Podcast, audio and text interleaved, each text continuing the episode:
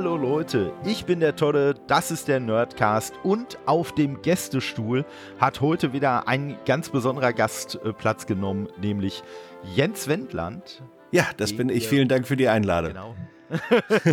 und ihr werdet ihn vielleicht von der Stimme her eher als Nathan Drake in den Uncharted-Spielen kennen oder als Nolan North im Uncharted-Film. Stimmt, ja. Da hatte ich ja auch einen kleinen Auftritt, so wie auch mein Kollege Nolan North, der auch einen kleinen Auftritt hatte. Wir hatten zusammen genau, einen genau. kleinen Auftritt. Was ja dann zusammen schon, also mindestens ein mittlerer Auftritt ist. Natürlich. Und Ne? Ich sag mal, äh, die Folge wird nach unserer Folge veröffentlicht werden, aber in dem Gespräch mit Pat hat Pat auch diese Szene halt nochmal ganz explizit gelobt, äh, weil er sich halt auch so äh, über Nolan gefreut hat und auch darüber, dass äh, äh, Drakes Theme dabei lief, was man sich netterweise für diese Szene aufgespart hat in dem Film. Und äh, ja, Darüber habe ich mich übrigens auch sehr gefreut, als wir die Szene äh, aufgenommen haben in Berlin. Ja. Äh, da hörte ich natürlich den O-Ton und habe sofort registriert im Hintergrund, ach guck, da ist es wieder.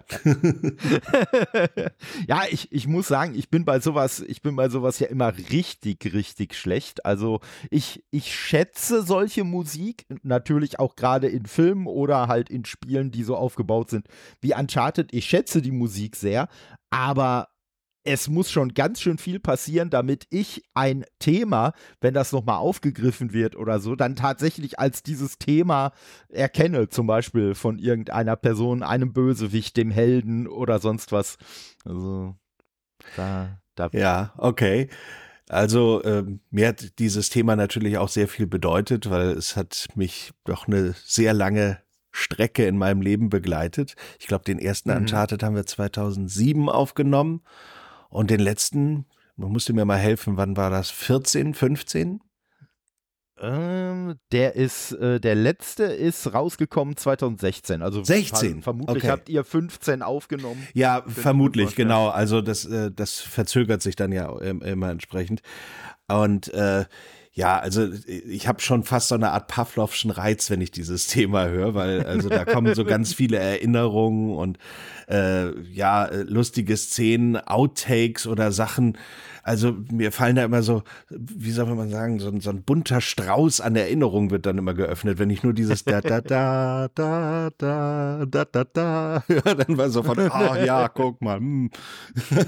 ja, ja, das, das kann ich mir vorstellen. Also es ist ja wirklich wirklich schon eine, eine, ganze, eine ganze Weile, die du damit ja. äh, beschäftigt warst mit der Reihe. Ja. Ne, und äh, ja, wie wir, wie wir ja vorhin festgestellt haben, äh, ne, auch auf der PS Vita Richtig. Und, äh, ja. Uncharted Golden Abyss, was ich richtig, richtig cool auch fand. Also äh, ich weiß jetzt nicht, wie, wie so insgesamt kritisch äh, von den Kritikern so die Meinung war.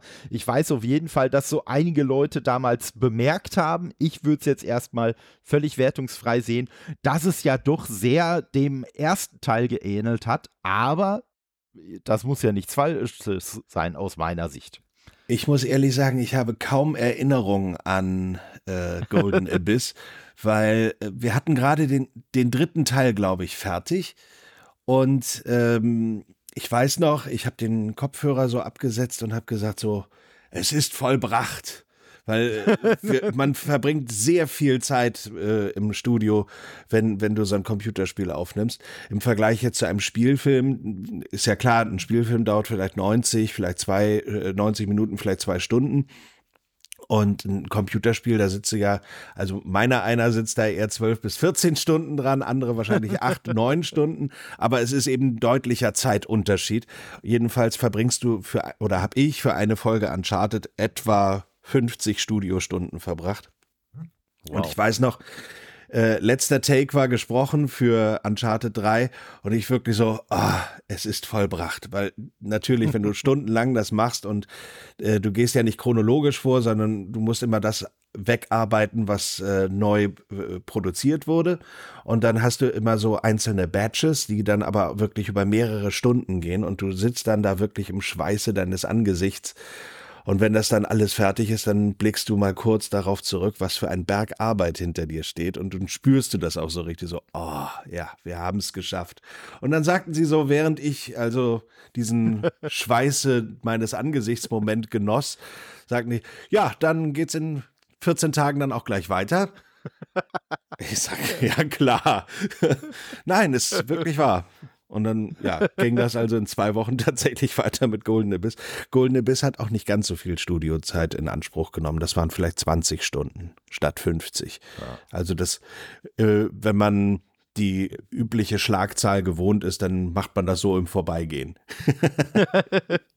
Was, was ist so die übliche Schlagzahl, wenn du sie gerade schon ansprichst? Ja, also eine Aufnahmesession war so um die drei, drei, vier Stunden, also ein halber Tag. Mhm. Und danach bist du auch wirklich alle. Gerade wenn du äh, diese, diese ganzen Action-Sequenzen hast mit dem Kämpfen, mit dem Klettern und so weiter. Äh, natürlich muss ich nicht selber klettern, wenn wir das aufnehmen. Aber ähm, die, diese Laute und vor allem auch immer das Timing zu behalten, das äh, verlangt doch einiges äh, ab. Auch bei diesen ganzen Schießereien, wenn dann auch ein bisschen gebrüllt wird. Granate! Ich weiß nicht, wie oft ich dieses Wort schon in meinem Leben gesagt habe. In irgendeinem Film, äh, Film sage ich schon, in irgendeinem Spiel haben wir äh, auch so ein Ding versteckt, da sagt er irgendwie so, oh, eine Granate, Granate, Granate! das haben die tatsächlich Schön. drin gelassen. Mein Sohn hat die Dinger ja äh, leidenschaftlich gespielt. Er ist auch viel besser darin als ja. ich. Ähm, und äh, einmal hat er tatsächlich dieses, äh, diesen Take dann abfeuern können und ich habe ich hab so gelacht, weil ich gedacht habe, das gibt's nicht. Den haben die drin gelassen. Das ist doch nicht zu fassen. Schön.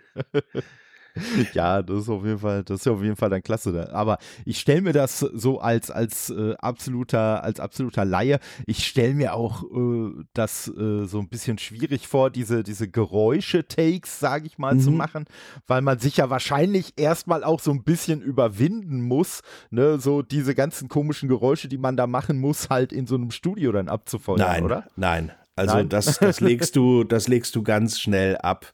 Du versuchst natürlich äh, so zu arbeiten, dass, dass wir äh, ein gutes Ergebnis bekommen. Und wenn du das einfach nur so halbherzig hinrotzt, sage ich mal, dann, äh, dann kommt das eben auch nicht rüber. Und man lernt ganz schnell das abzulegen, sich selber dabei zu reflektieren, wie man sich da wohl gerade äh, am Mikro zum Affen macht mhm. oder so.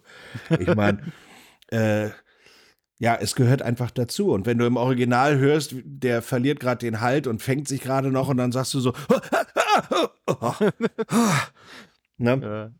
dann, dann machst und du das eben. Das, und das passiert Nate ja doch so, so ein, zwei Mal ja, pro Spiel. Ja, ich finde das auch sehr, sehr witzig, dass er eben nicht so dieser perfekte Held ist. Der fällt auch mal auf die Schnauze oder der macht auch mal mhm. was falsch und äh, auch dieses, dieses äh, Selbstironische, dann, ja, daran habe ich nicht gedacht. so dieses, ja. Ja, ja, schön, ja, das ich, war falsch. ja, ich muss sagen, ich persönlich muss in solchen Momenten auch immer so ein bisschen an Spider-Man denken, der ja auch immer so, so am Rande der Katastrophe eigentlich langschrammt mhm. und ja, so ein bisschen, so ein bisschen wie Rocky immer einmal mehr aufsteht, als er hingefallen ist. Ja, und, äh, genau. Ne, das äh, gerade jetzt auch bei, bei Uncharted 4, da, äh, da macht äh, Drake ja auch so einiges mit und äh, da musste ich dann auch immer wieder dran denken. Und ich muss sagen, da fand ich auch, da fand ich auch so, so den, den Sinn fürs Detail fand ich sehr schön. Äh, wenn er dann so in einer Stelle runterfällt, mit dem Kopf irgendwo gegenschlägt, ja. mir nur denke, ei, ei, ei, wenn's nicht, wenn's nicht Nate wäre, dann würde ich jetzt denken, Schädelbasisbruch oder so. Mhm. Aber wenn man ihn dann in der nächsten Szene aufstehen sieht, dann sieht man halt auch, dass er tatsächlich an der Stelle dann eine Wunde hat. Ja. Also Ne, es ist ganz jetzt nicht genau. so, dass es keine Konsequenzen hätte. Ja. Es hat natürlich nicht ganz so harte Konsequenzen wie im echten Leben, aber es ist ja auch einfach ein Abenteuer, das man erleben soll. Natürlich. Aber es hat trotzdem nachvollziehbare Konsequenzen und ich sag mal, im, im Kontext von dem, wie Konsequenzen in dem Spiel ablaufen, sind es halt auch plausible Konsequenzen. Absolut. Ich weiß noch, das war für uns ja damals eine absolute Sensation, als das Ding für äh, PlayStation 3 rauskam. Dein äh, Charakter geht durchs Wasser und seine Klamotten mhm. werden tatsächlich nass und triefen auch noch so nach, wenn er aus dem Wasser kommt. Und es braucht auch wirklich eine Zeit, bis die Sachen dann endlich wieder trocken sind. So solche Sachen, das, das hat es ja vorher nicht gegeben. Das war ja wie so eine Tom und Jerry Cartoon-Geschichte früher. Also Held geht durchs Wasser, Held ist trocken. Oder ja. Held kriegt ein Klavier auf den Kopf und im nächsten Bild ist er wieder da. Ich meine, klar, dieses genau. Respawn ist natürlich auch da, aber äh, zumindest sieht man ja auch, was, äh, äh, was für Konsequenzen ihn ereilen, wenn du zum Beispiel nicht rechtzeitig Deckung nimmst. Oder wenn dir die Richtig, Munition richtig. ausgeht oder was auch immer. Oder, oder wenn man wie ich leider viel zu oft äh, in den Abgrund springt, weil man da jetzt gerade nicht hinspringen sollte. Oder zumindest nicht zu dem Zeitpunkt. Mhm. Dazu vielleicht eine lustige Anekdote, die sich bei mir zu Hause hier zugetragen hat. Der Sohn sitzt auf der Couch, spielt Uncharted. Ich äh, sitze hier am Rechner, beantworte Mails, mache Termine, was auch immer. Und aus der Küche schallt der berühmte Ruf, äh, Essen ist fertig. Und der Junior steht auf, lässt die Figur äh, da am, am, Felsrand da abschmieren, so, Wah! und er geht dann in die Küche. Und ich sag so zu ihm, du hast mich gerade sterben lassen. Ist dir das klar? Ja, aber wenn es Essen gibt, ne, ja, eben. Was soll man machen? Also, ja. Schön. Da muss man Prioritäten setzen. So, so ist es. So ist es. Ja, und äh, ne, das, äh, wie gesagt, das ist mir, das ist mir häufiger mal passiert. Wobei es ja, wobei es ja gerade auch bei, beim letzten Teil haben sie es ja super auch gemacht. Da wurde ja dann auch so diese Mechanik mit dem Seil eingeführt und ja. äh, da war es ja dann auch super. Da, da äh, hat es, das hat einem das Spiel ja auch tatsächlich so mitgeteilt per Textbox, dass es ja wirklich so war, wenn man hin und her geschwungen ist, ist, sobald Nate dann quasi den Arm ausgestreckt hat, dann wusste man auch, okay, hier kann ich abspringen, ohne dass mhm. mir irgendwas passiert. Ne? Genau. Und, äh, da habe ich dann auch tatsächlich drauf geachtet, muss ich, muss ich doch sagen. Also. Das war, ja, das war auch lange Zeit immer so mein, mein Standardspruch bei irgendwelchen Panels oder Interviews, wenn, wenn die Leute dann irgendwie was von mir hören wollten, sprich doch mal in dieser Nate-Stimme. Ich spreche ja nicht so, ja. wie du hörst, spreche ich nicht die ganze Zeit ja. so heldisch und, ah. und dann, dann habe ich immer sowas gesagt wie, lass mich nicht immer so oft sterben, klar. Also auf jeden Fall schön. Ja, ich sag mal, das, das, das ist halt so, ne? Und äh, ja. ich muss sagen, welche, welche Dialoge ich im, im äh, vierten Teil richtig, richtig klasse fand. Mhm. Ähm, das war, als äh, Nate dann mit Elena unterwegs war.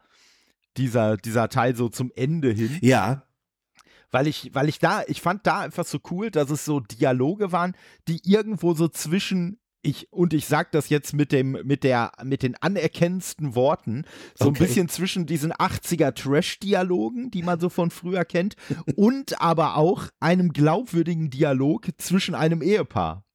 Also mhm. ne, zwischen zwei Leuten, die sich einfach wirklich sehr vertraut sind. Also äh, eine meiner Lieblingsszenen oder, oder, oder äh, Dialoge war halt, als äh, Nate dann, ich weiß nicht mehr worüber, aber sagt hier, das und äh, da und davon habe ich nur noch so und so viel über. Und mhm. dann sagt Elena übrig. Und er, was? Das heißt ja. nicht über, das heißt übrig. Bist du dir sicher? Ja niemand mag Klugscheißer. Genau. Das fand ich halt so, weil ich mir gedacht habe, ja, ne, das, das ist wirklich genau so ein Wortwechsel, den man sich dann zwischen so einem Paar in so einer ja, Situation stimmt. auch super vorstellen kann. Wobei die das Oder, auch geschickt vorbereitet haben, denn im ersten Teil ja. findest du ja auch schon solche äh, Dialogstellen. Eine ähm, hm? ne, ne Stelle, die ich da sehr gefeiert habe, wie die miteinander interagieren, das war einmal in dem brennenden Flugzeug mit den Fallschirmen, wo er dann so sagt, man könnte ja, ja mal nachsehen. Ja. oder, oder ähm, wo, wo er dann dezent darauf aufmerksam macht, dass es sich nicht lohnt, sein Leben für, für einen virtuellen Schatz zu riskieren, wo er dann einfach nur sagt, hallo, unsere Gegner sind leider in der Überzahl. Ja. Also wirklich so, ja, wie man halt spricht, von der Leber weg und nicht so dieses, dieses ja. Gestelzte. Und äh, dieses Interagieren untereinander, das wächst tatsächlich von Folge zu Folge. Du, äh, Im. Schluss von Teil 2 mit diesen, mit den Clowns, wo, wo sie dann sagt, ja, du hast, du hattest Angst um mich, du hast geheult oder hattest, da waren Tränen ja. oder was auch immer. Und er sagt, nein, war nicht, Quatsch. Ja, ja, ja, ja. Ich habe Angst vor Ja, Clowns. Genau, ja, und, und meine zweite Lieblingsstelle, das war dann, äh, da, da gab es dieses, da gab's dieses Rätsel, wo man dann so über bestimmte Platten drüber gehen musste, Ja. wo er dann zu ihr meinte, so, folg mir und du bist sicher. Und sie dann nur sagt so, hm, das sagt der, der da unten gerade jede Mumienbombe ausgelöst hat. Ja. Und dann halt als Reaktion, ja, ich habe halt nicht so viel Erfahrung mit Mumienbomben. Ja, es ist einfach herrlich. Und äh, das Schöne ist natürlich, dafür sind solche Spiele ja da. Wir machen das, damit ihr es nicht machen müsst. genau. Don't, Don't try this at at home. Ja, also das, das auf jeden Fall. Ja, das, das ist sowieso immer wieder. Also selbst in der gebeutelsten Szene von Nate denke ich mir immer noch, eieiei, also wenn ich, wenn ich mir überlege, äh, wie, wie ich äh, rumjammer, wenn ich mir mal irgendwie was verstauche oder so und äh, ja, der, der fällt da, der fällt da mal eben so, so äh, gefühlt 100 Meter runter und äh, ja, ist natürlich auch ein bisschen angekratzt, aber das äh, hält ihn jetzt nicht davon ab, dann trotzdem weiterzugehen. Also, Natürlich. Ich sag mal, ich, ich würde immer an der ersten Stelle, wo irgendwer sagt, hey, vielleicht sollten wir zurückkehren, würde ich sagen, ja, du hast recht, äh, das ist es ja alles nicht wert und hör mal, Ruhm und Ehre und so einen Schatz finden, wer braucht das denn? Und äh, Allein schon das also- ständige Respawn, wie anstrengend das erst ist. ja, das, das stimmt, das stimmt. Also, äh, und vor allem war das an einer Stelle besonders anstrengend, da kannst du aber überhaupt nichts für, ähm, wo man äh, so ein Panzerfahrzeug äh, mit der Panzerfaust äh, platt macht Ja. und danach dann direkt wieder ein Panzerfahrzeug kommt. Ich mir so gedacht habe, hey, ich bin gut, ich habe noch drei Raketen über. Oder übrig, Elena sagen Wollte es würde. gerade sagen. So, hab die schön darauf äh, geschossen, habe, wie ich das ja vorher in einer Sequenz gelernt habe, meine restlichen, äh, meine restliche Pistolenmunition schön in den Motorraum geschossen und es ist einfach nichts passiert und ich bin gestorben. Immer und immer wieder. Und ich habe mir so gedacht, nee, das kann doch nicht sein. Das kann doch jetzt nicht sein, dass, dass die Stelle verbuggt ist. Weil meine erste Idee war, oh, vielleicht habe ich einfach nicht genug Munition in die Stelle mitgenommen. Hab dann gedacht, naja, komm, Begegnung neu starten. Die Funktion gibt es ja netterweise. Mhm. Hab dann extra äh, drauf geachtet, dass ich hinterher mehr Munition habe. Die hat mich aber auch nicht äh, weitergebracht. ja, bis ich dann irgendwann mal realisiert habe, ach, an der Stelle soll ich das Fahrzeug gar nicht fertig kriegen, soll, ich soll einfach wegrennen. So, genau. Äh, Lauf einfach weg. ja, ja. Was Das wäre ich deine natürlichste Reaktion, wenn ein gepanzertes Genau. Fahrzeug hinter dir herfahren würde und du, du hast eine Pistole in der Hand? Lauf. richtig, richtig. Lauf richtig, einfach ne? Also, weg. Man, So wie man, Man mit ja einem auch Messer nicht- nicht zu einer Schießerei geht, so geht man nicht Genau mit einer das. Pistole gegen einen Panzer. Nein. Genau das, genau das, ne? Aber ja, das sind so, das sind immer so, so f- meine, meine Stellen, wo ich mich, wo ich mich auch immer mal wieder in den Games schwer tue, wo ich einfach sage, hey, ich weiß gerade nicht, äh, was das Game von mir will. Ich weiß gerade nicht, wohin ich jetzt laufen soll oder springen soll oder sonst was. Und äh, ja, das ist dann schon immer ein bisschen, äh, aber letztendlich ne, kriegt man es ja dann doch immer wieder hin. Und das gehört für mich dann auch so ein Teil äh, zu, dem, zu dem Erlebnis. Auch dass man halt an so Stellen dann mal so zwei, dreimal versucht und äh, Mhm. ja fast schon verzweifelt, aber halt eben nur fast. Ne, ich finde, das, das gehört auch so ein bisschen zu dem, zu dem Uncharted-Feeling für mich dazu. Ja, einfach dranbleiben. Ich weiß noch, beim ersten Teil, da gab es ganz zu Anfang eine etwas knifflige Sache, äh, zumindest für mich knifflig. ähm, da musstest du innerhalb einer alten Tempelanlage über so ein wackeliges Baugerüst äh, laufen und das bricht dann plötzlich unter den Füßen Mhm. zusammen und im letzten Augenblick springst du dann äh, an den äh, an das rettende Ende.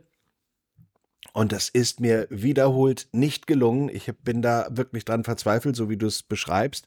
Und irgendwann ist es mir tatsächlich gelungen und ich habe dann wirklich so aus Erleichterung, aus dieser Befreiung, dass es geklappt hat, so gesagt, ich hab's geschafft. Und in dem Augenblick kommt das Gleiche nochmal aus dem Fernseher. Ich hab's geschafft. Und Also, ja, warum Schön. passiert das immer, wenn niemand dabei ist? ja, das, das ist auf jeden Fall, das ist auf jeden Fall gut. Also es ist auch ein sehr lustiges Gefühl, tatsächlich eine Figur zu spielen, die man selbst gesprochen hat. Das habe ich Mhm. äh, bei den ersten drei Teilen tatsächlich gemacht. Den vierten Teil habe ich noch nicht gespielt. Ähm, das war dann so die Zeit, als, als mein Sohn äh, mich da äh, völlig übertrumpft hat. Also irgendwann muss man sich einfach eingestehen, man wird zu alt für diesen Scheiß und dann kommt die nächste Generation und zeigt dir, wo der Hammer hängt. Wir haben auch zusammen irgendwie einmal FIFA gespielt. Äh, ich hatte die Nationalmannschaft von Brasilien, er hatte den ersten FC St. Pauli. Und das, das Spiel ist so ausgegangen wie in der Realität wahrscheinlich auch, 4 zu 1 für St. Pauli. Und äh, das Eins war auch nur ein Gnadentor, so, ja, Papa darf auch mal ein ja. Tor schießen. Schön. Und wie gesagt, da hatte er mich dann übertrumpft und ich habe mir, mir, einfach nur angeguckt, wie er das gespielt hat. Ich habe äh, mich mhm. dann manchmal so daneben gesetzt und geguckt, aber das war für mich dann viel interessanter, als er jedes Mal an jeder Stelle, ah, Mist! Ja. Ja, wobei ich, wobei ich äh, äh, tatsächlich sagen muss, dass speziell der vierte Teil, der, also auch die anderen Teile haben schon immer super Möglichkeiten gehabt, irgendwelche Einstellungen vorzunehmen, die mhm. einem notfalls das Ganze ein bisschen vereinfachen. Und Teil 4 hat das wirklich äh, gefühlt so, so auf die Spitze getrieben. Da kannst du ja wirklich alles Mögliche einstellen. Also äh, äh, ein äh, befreundeter Podcaster, der Kai, Gruß geht raus, der äh, hat bisher noch keine Uncharted-Spiele gespielt, mhm. aber der ist auch selber, sag ich mal, schon so äh, Fan halt von Abenteuerfilmen und so, auch äh, Indiana Jones und solche Klamotten. Und ich habe ihm gesagt, ja, eigentlich musst du den Teil mal spielen. Ne? Und mhm. äh, das hat er jetzt auch vor. Nur seine große Krux ist, dass er halt äh, so absoluter PC-Spieler ist, von daher ah, eher verstehe. so auf Tastatur und Maus und gerade was so Zielen angeht, mit dem Controller einfach tierische Probleme hat und ich habe direkt gesagt, überhaupt kein Problem, du kannst bei dem Spiel das Autozielen so einstellen, dass du gar nicht mehr daneben schießen kannst, selbst wenn du wollen würdest. Also selbst dann würde es dir nicht gelingen. Also was bei mir auch tatsächlich am Ende so war. Also ich habe dann wirklich dieses automatische Zielen auch so sukzessive immer weiter runter geregelt, mhm. weil weil ich dann an irgendeiner Stelle war, wo schön so ne, das berühmte rote Fass neben einem der Gegner stand. Ja. Ich da drauf schießen wollte, aber nicht da drauf gekommen bin, weil ich halt so auf diesen Gegner eingeloggt war. Und da habe ich dann gesagt, nee, du musst da ein bisschen was runterstellen, damit du dann zumindest in so einer Situation auch das Fass äh, beschießen ja. kannst. Fässer haben ja in der Computerspielszene eine wunderschöne lange Tradition. Ich denke da an Donkey oh, ja. Kong. oh ja, oh ja. damit, äh, ja, aus der Generation Computerspiel komme ich ja eigentlich. Also für mich war das lange Zeit äh, wirklich unvorstellbar, dass man Computerspiele synchronisiert. Das waren ja, ja, keine Spiele mehr so wie früher. Ich fand das so lustig bei diesem Simpsons-Spiel, als das 2006 rauskam, wo die mit dem mit diesen 90er Pixel Simpsons dann zu tun haben ja. und die Figuren dann immer sagen, ja, wie hoch ist denn dein Highscore und so solche Geschichten. Es findet alles irgendwie überhaupt nicht mehr statt. Nee, das, das, stimmt, das stimmt. Und, und ich weiß es auch noch, ähm, so damals, äh, so zu der guten alten C64-Zeit mhm. und so, wie, wie oft man auch damals schon bei Spielen gedacht hat, wow, also das ist ja eine Grafik, also das ja. sieht ja, also ne, damals war ja immer der Vergleich, hör mal, das sieht ja fast schon aus wie ein Trickfilm. Ne? Man genau. konnte sich damals ja. schon nicht vorstellen, dass es jemals besser werden würde. ne? Und äh, ja. ja. wobei äh, wir da durch diese etwas schematische Darstellung vieler Sachen äh, noch unsere Fantasie ein bisschen mehr bemühen durften, ja. mussten. Also ich, ich kann mich zum Beispiel daran erinnern, äh, wenn wir äh, hier diese Adventures gespielt haben, Zack McCracken oder so, die mhm. sind für mich in Erinnerung grafisch viel, viel besser als das, was, was wir tatsächlich gesehen haben. Ich bin immer oh, total ja. erschrocken, wenn ich das dann äh, sehe, so bei YouTube oder so. Und denke so, das hat doch damals alles ganz anders ausgesehen. Aber das ist tatsächlich nur durch die Fantasie. Also das, was nicht ja. da ist oder nicht äh, nur schematisch dargestellt wurde, das hast du dann unbewusst ergänzt. Und das heute stimmt, das ist das ja alles so lebensecht. Wahrscheinlich werden in 10, 20 Jahren die Leute auch wieder sagen, was ist das denn, primitive Grafik und so weiter. Mhm. Aber äh, ja. ja, es ist ja jetzt schon unglaublich lebensecht, was wir da zu Gesicht bekommen. Absolut. Das, das ist ja letztendlich auch genau in Anführungszeichen das Problem, warum man dann im Zweifelsfall bei so einem Spiel gar nicht weiß, äh, wo soll ich denn jetzt lang, weil einfach alles so detailliert ist. Äh, ne? So früher, ich sag mal so bei dem einen oder anderen Adventure damals, gerade so bei so Point-and-Click-Geschichten, mhm. ja, da wusste man im Zweifelsfall dann schon, äh, womit man jetzt interagieren kann, weil das eine äh, äh, Item da, der eine Gegenstand, halt so ein bisschen anders modelliert war als der Hintergrund. Ja, und sofort stimmt. wusste man, ah, da muss ich jetzt hin, okay. Da ja, oder überhaupt, wenn, wenn man auf etwas klicken konnte, dann wusste man schon, aha, ich soll damit interagieren. Genau. Genau, genau. Ne? Und, Natürlich äh, wurden auch gern mal falsche Fährten gesetzt. Ich meine, denke an die Kettensäge beim Maniac Menschen. ja. das stimmt, das stimmt. Das und, Benzin äh, dafür gibt es dann in dem Nachfolge-Adventure. Genau, aber halt auch nur das Benzin. Ja, aber nicht die Säge. Nee. aber das, das fand ich auch wieder sehr schön. Da steht dann extra, ne, hier äh, Treibstoff extra für Kettensägen. Genau. ich glaube, auf dem Mars steht der Kanister, ne? Ich weiß es nicht. Ja, irgendwie so. Ja, ja, in dem Und Spind, in dem Hostel auf dem Mars. Richtig. Oh richtig, Gott, das ja, ist jetzt Insider-Talk, aber ich glaube, ja. sämtliche, die uns zuhören, wissen, was Maniac Menschen ist oder Zack McCracken. Da, also da gehe ich ganz stark Wenn nicht aus. hier, so wo dann? Zwei, drei, richtig, richtig. Also ich habe zwei, drei jüngere äh, Zuhörer oder Zuhörerinnen, mhm. aber der, der Großteil bewegt sich schon irgendwo so in der, in der Richtung so Mitte 30 bis Mitte 40. Verstehe. Ja. Dann also dann können die sich ja sicherlich noch daran erinnern, wie das war, ein Adventure zu lösen, man nicht weiter wusste und es keine Möglichkeit gab zu googeln. Oh ja. Das oh heißt, ja, entweder musstest du warten, dass jemand, der jemanden kennt, der jemanden kennt, der jemanden kennt, an der Stelle weitergekommen ist, oder du musstest eben selber rätseln, bis du äh, auf die Lösung gekommen bist. Und so lange ging es dann eben nicht weiter. ja, oder, oder du hast dann irgendwann mal auf irgendeinem Printmagazin ganz ja, groß gesehen, stimmt. hier Komplettlösung oder irgendwie was und dann gedacht, ja, jetzt, jetzt mhm. kann ich es endlich nachschlagen. Also, ja, das, ja, das, das war noch, das war noch anders. Und ja, heutzutage wird dann sowas halt, wenn es äh, in, in anderen, in anderen Spielen, sage ich mal, die ein bisschen Uncharted-artig sind, also äh, Tomb Raider, da wär, wir werden solche Probleme dann ja einfach dadurch gelöst und ich sehe, ich, ich meine das gar nicht kritisch, aber mhm. ja, dann hast du halt überall die äh, berühmte Vogelkacke oder irgendwas ist eingefärbt, wenn du damit ja. interagieren sollst oder so. Aber wie gesagt, ich finde das auch gar nicht schlimm, weil ich sag mal, mir, mir ist das lieber, dass ich dann im Spiel selber einfach so einen Hinweis kriege, weil das Spiel oder die Entwickler des Spiels sich einfach bewusst sind, hey, wir haben jetzt hier einfach so ein Detailgrad, dass wenn wir es nicht machen würden, dass das dann die, die, äh, ja, die Spielbarkeit äh, negativ beeinflusst. Eben, ja, genau. Ne? Deswegen. Und ich muss sagen, da haben sich ja auch die Entwickler äh, von Uncharted was richtig Geiles einfallen lassen. Ähm, Habe ich mal in einem Interview gelesen, dass ja irgendwie, ich glaube, 80 Prozent oder so der Schüsse, die auf Nathan abgefeuert werden, ja an ihm vorbeigehen. Also ja. Auch wenn sie theoretisch treffen würden. Unglaublich schlechte ne? Schützen unterwegs. ja. Aber auch nur so ist es möglich, dass zwei, drei Leute eine ganze Privatarmee niederschießen kann. Also sonst, so, sonst wäre das so nicht möglich. Es.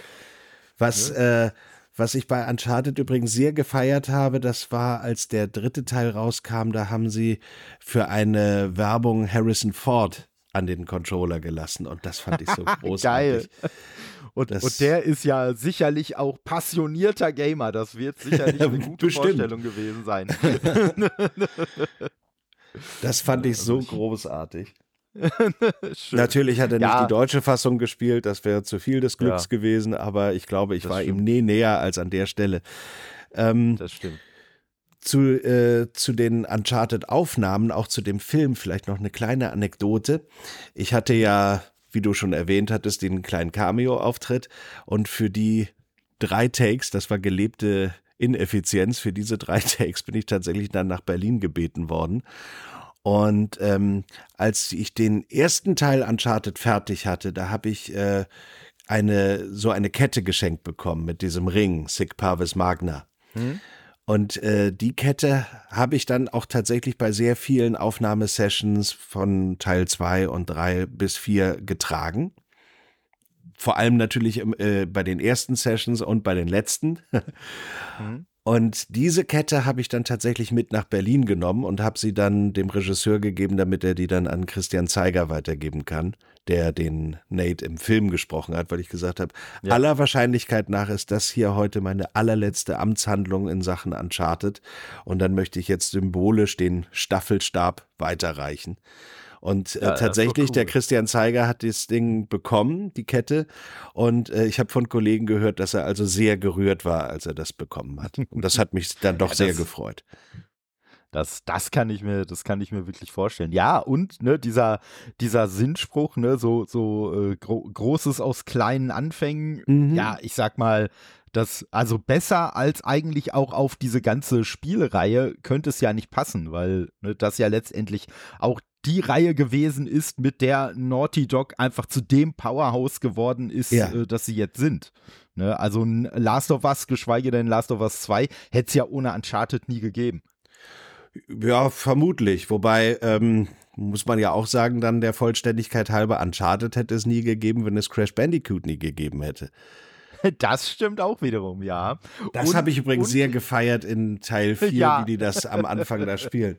Das sieht für mich aus wie ein Fuchs. Warum klettert er da ja. nicht einfach wieder raus? Ich wäre da rausgeklettert. Genau. Ich fand das so großartig. Ja. das, das, war, das war richtig klasse. Und ich muss sagen, äh, da, da finde ich den vierten Teil sowieso richtig stark, in dem halt so ganz subtil, ich sag mal so kleine Tutorial-Sachen eingebaut werden, die man zu dem Zeitpunkt halt noch gar nicht als Tutorial-Sachen versteht.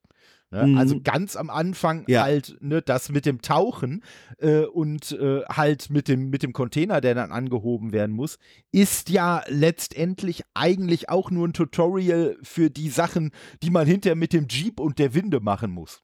Ja, ne, das äh, stimmt. Ne, so, dass man dann einfach lernt, ah, guck mal, da genau. musst du dann einfach wirklich physikalisch korrekt einmal da drum und dann kannst du das Ganze wieder verbinden und dann funktioniert das. Und äh, ja, die, die Szene, die Szene mit äh, Crash, ne, so diese, ja. diese berühmten Verfolgungsjagden, ne, die wurde ja dann hinterher mit dem vorhin schon erwähnten Panzerfahrzeug, wurde das ja dann auch wieder aufgegriffen, mhm. dass man dann halt auch so Richtung Kamera dann flüchten musste vor der Gefahr, die hinter einem ja. her ist. Und äh, da muss ich sagen, da habe ich auch sehr gegrinst, weil ich da dann auch wieder an diese Sequenz mit Crash Bandicoot denken musste.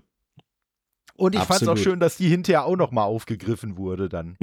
so, ne? Zumal auch hier äh, so, so schräg gegenüber von mir auch äh, ein, ein Crash äh, steht mit äh, hier Uka-Uka-Maske und allem möglichen Zip und Zap dabei. Alles also, dabei. Crash Bandicoot. ja, finde ich auch richtig, richtig cool. Und äh, ja, aber ich sag mal, äh, äh, Crash, äh, ich weiß, ich glaube, ich würde mich fast darauf festlegen, dass der nicht auf Deutsch synchronisiert wurde.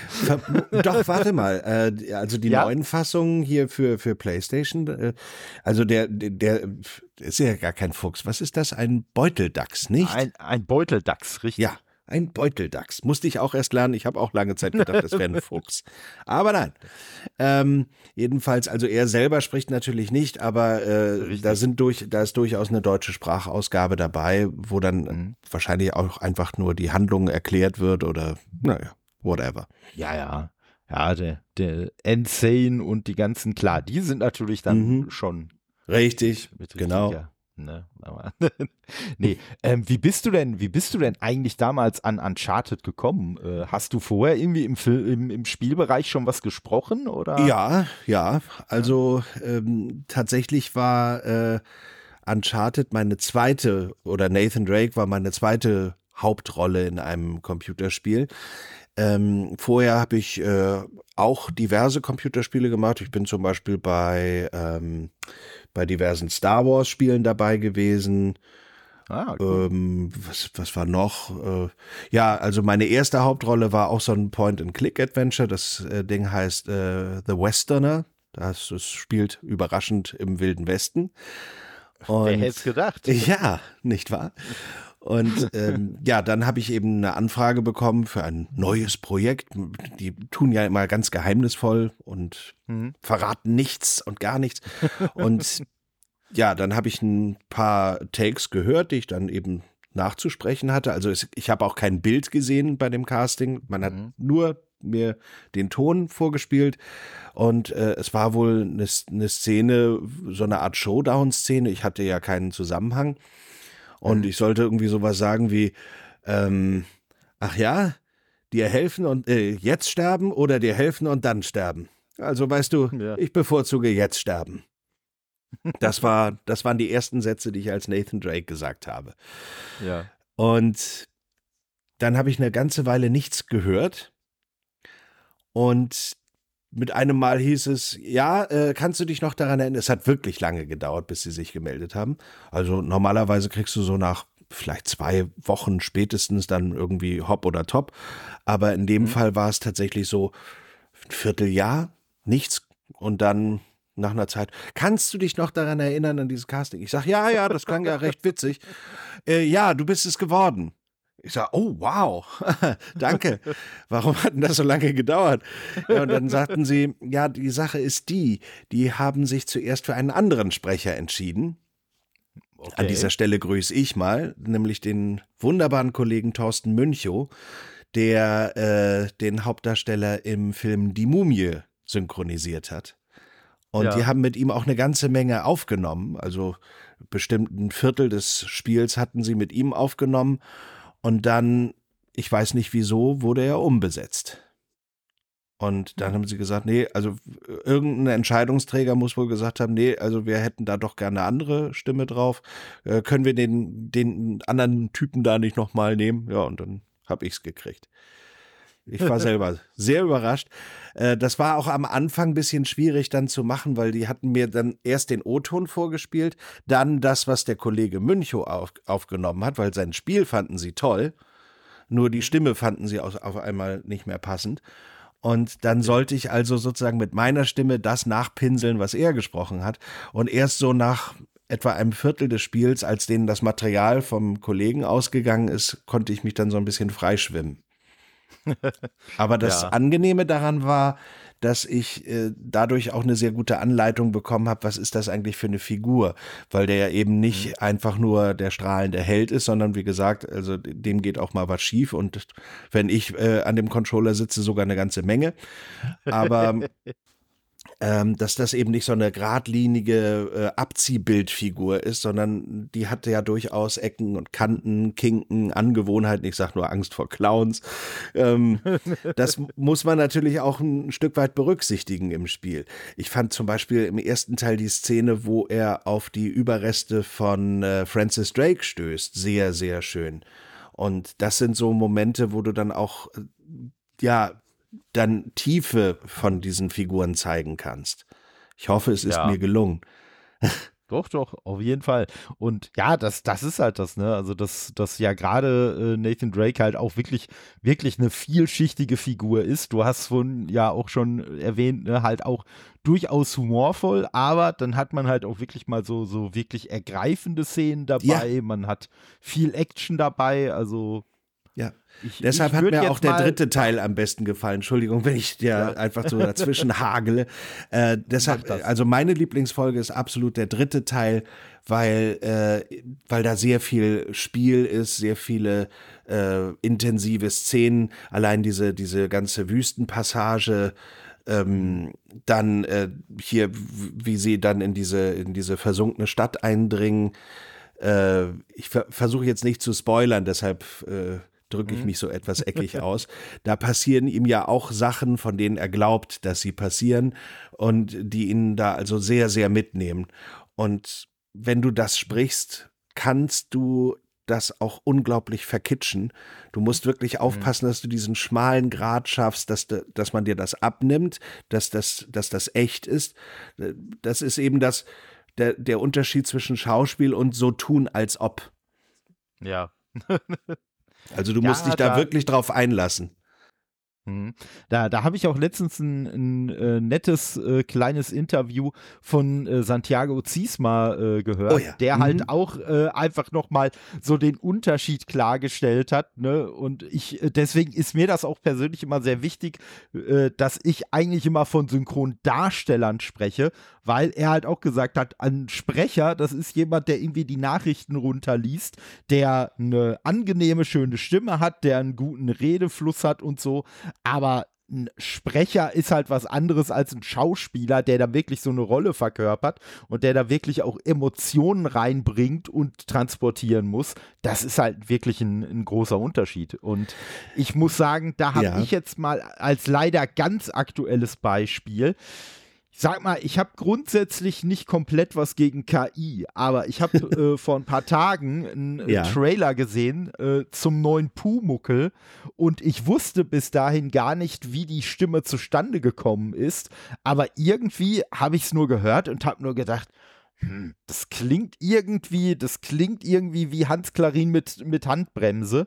Das äh, klingt irgendwie nicht richtig. Ich konnte aber halt nicht so den Finger drauflegen, warum es Mhm. nicht richtig klingt. Und habe halt hinterher erst erfahren, ich weiß jetzt leider gerade nicht den Namen äh, des äh, äh, Sprechers, aber da gab es halt einen, äh, wohl irgendeinen Comedian, der vermutlich die Manierismen oder so von, von Hans Klarin ganz gut nachmachen machen kann. Und da hat man dann irgendwie nochmal eine KI drüber gelegt und äh, Oh. Da habe ich so, ich habe sofort gedacht, nee, Leute, ganz ehrlich, hätte da lieber einen, äh, wirklich einfach einen Sprecher genommen, der vielleicht ansatzweise so ähnlich klingt und der aber einfach die Rolle dann tatsächlich dargestellt hätte, dann wäre das Ergebnis um einiges überzeugender gewesen. Ja, also das äh, ist auch eine wirklich äh, schwierige Sache, weil äh, du grenzt damit natürlich auch Sachen ein. Man, man darf eines nicht vergessen. Wer heute sich Pumuckel antut, der äh, ist ja, der ist ja nicht mehr Zielgruppe. Also wenn du deinen Pumuckel aus den Mhm. 80er Jahren wiederhaben willst, wiederbelebt haben willst sozusagen, renaturiert, dann äh, ähm, dann musst du dir eingestehen, dieser Film ist nicht für dich gemacht worden. Dieser Film ist für Richtig. deine Kinder gemacht worden. Oder deren Kinder, je nachdem, wie alt du bist. Ja. Aber auf jeden Fall, oder wann du damit angefangen hast. Aber äh, für dich jetzt den Hans Klarin KI-technisch wieder auferstehen zu lassen, ist vom äh, ist ja eine wirklich schwierige Sache. Also das eine ist das Moralische, also gut, wenn das mit der Familie abgeklärt ist, dann will ich nichts gesagt haben. Aber äh, es ist einfach ein sehr, sehr undankbarer Job für wen auch immer, der das machen musste. Denn ähm, du kannst, du wirst ja nicht frei. Du musst dann wirklich jemanden spielen, der jemanden spielt.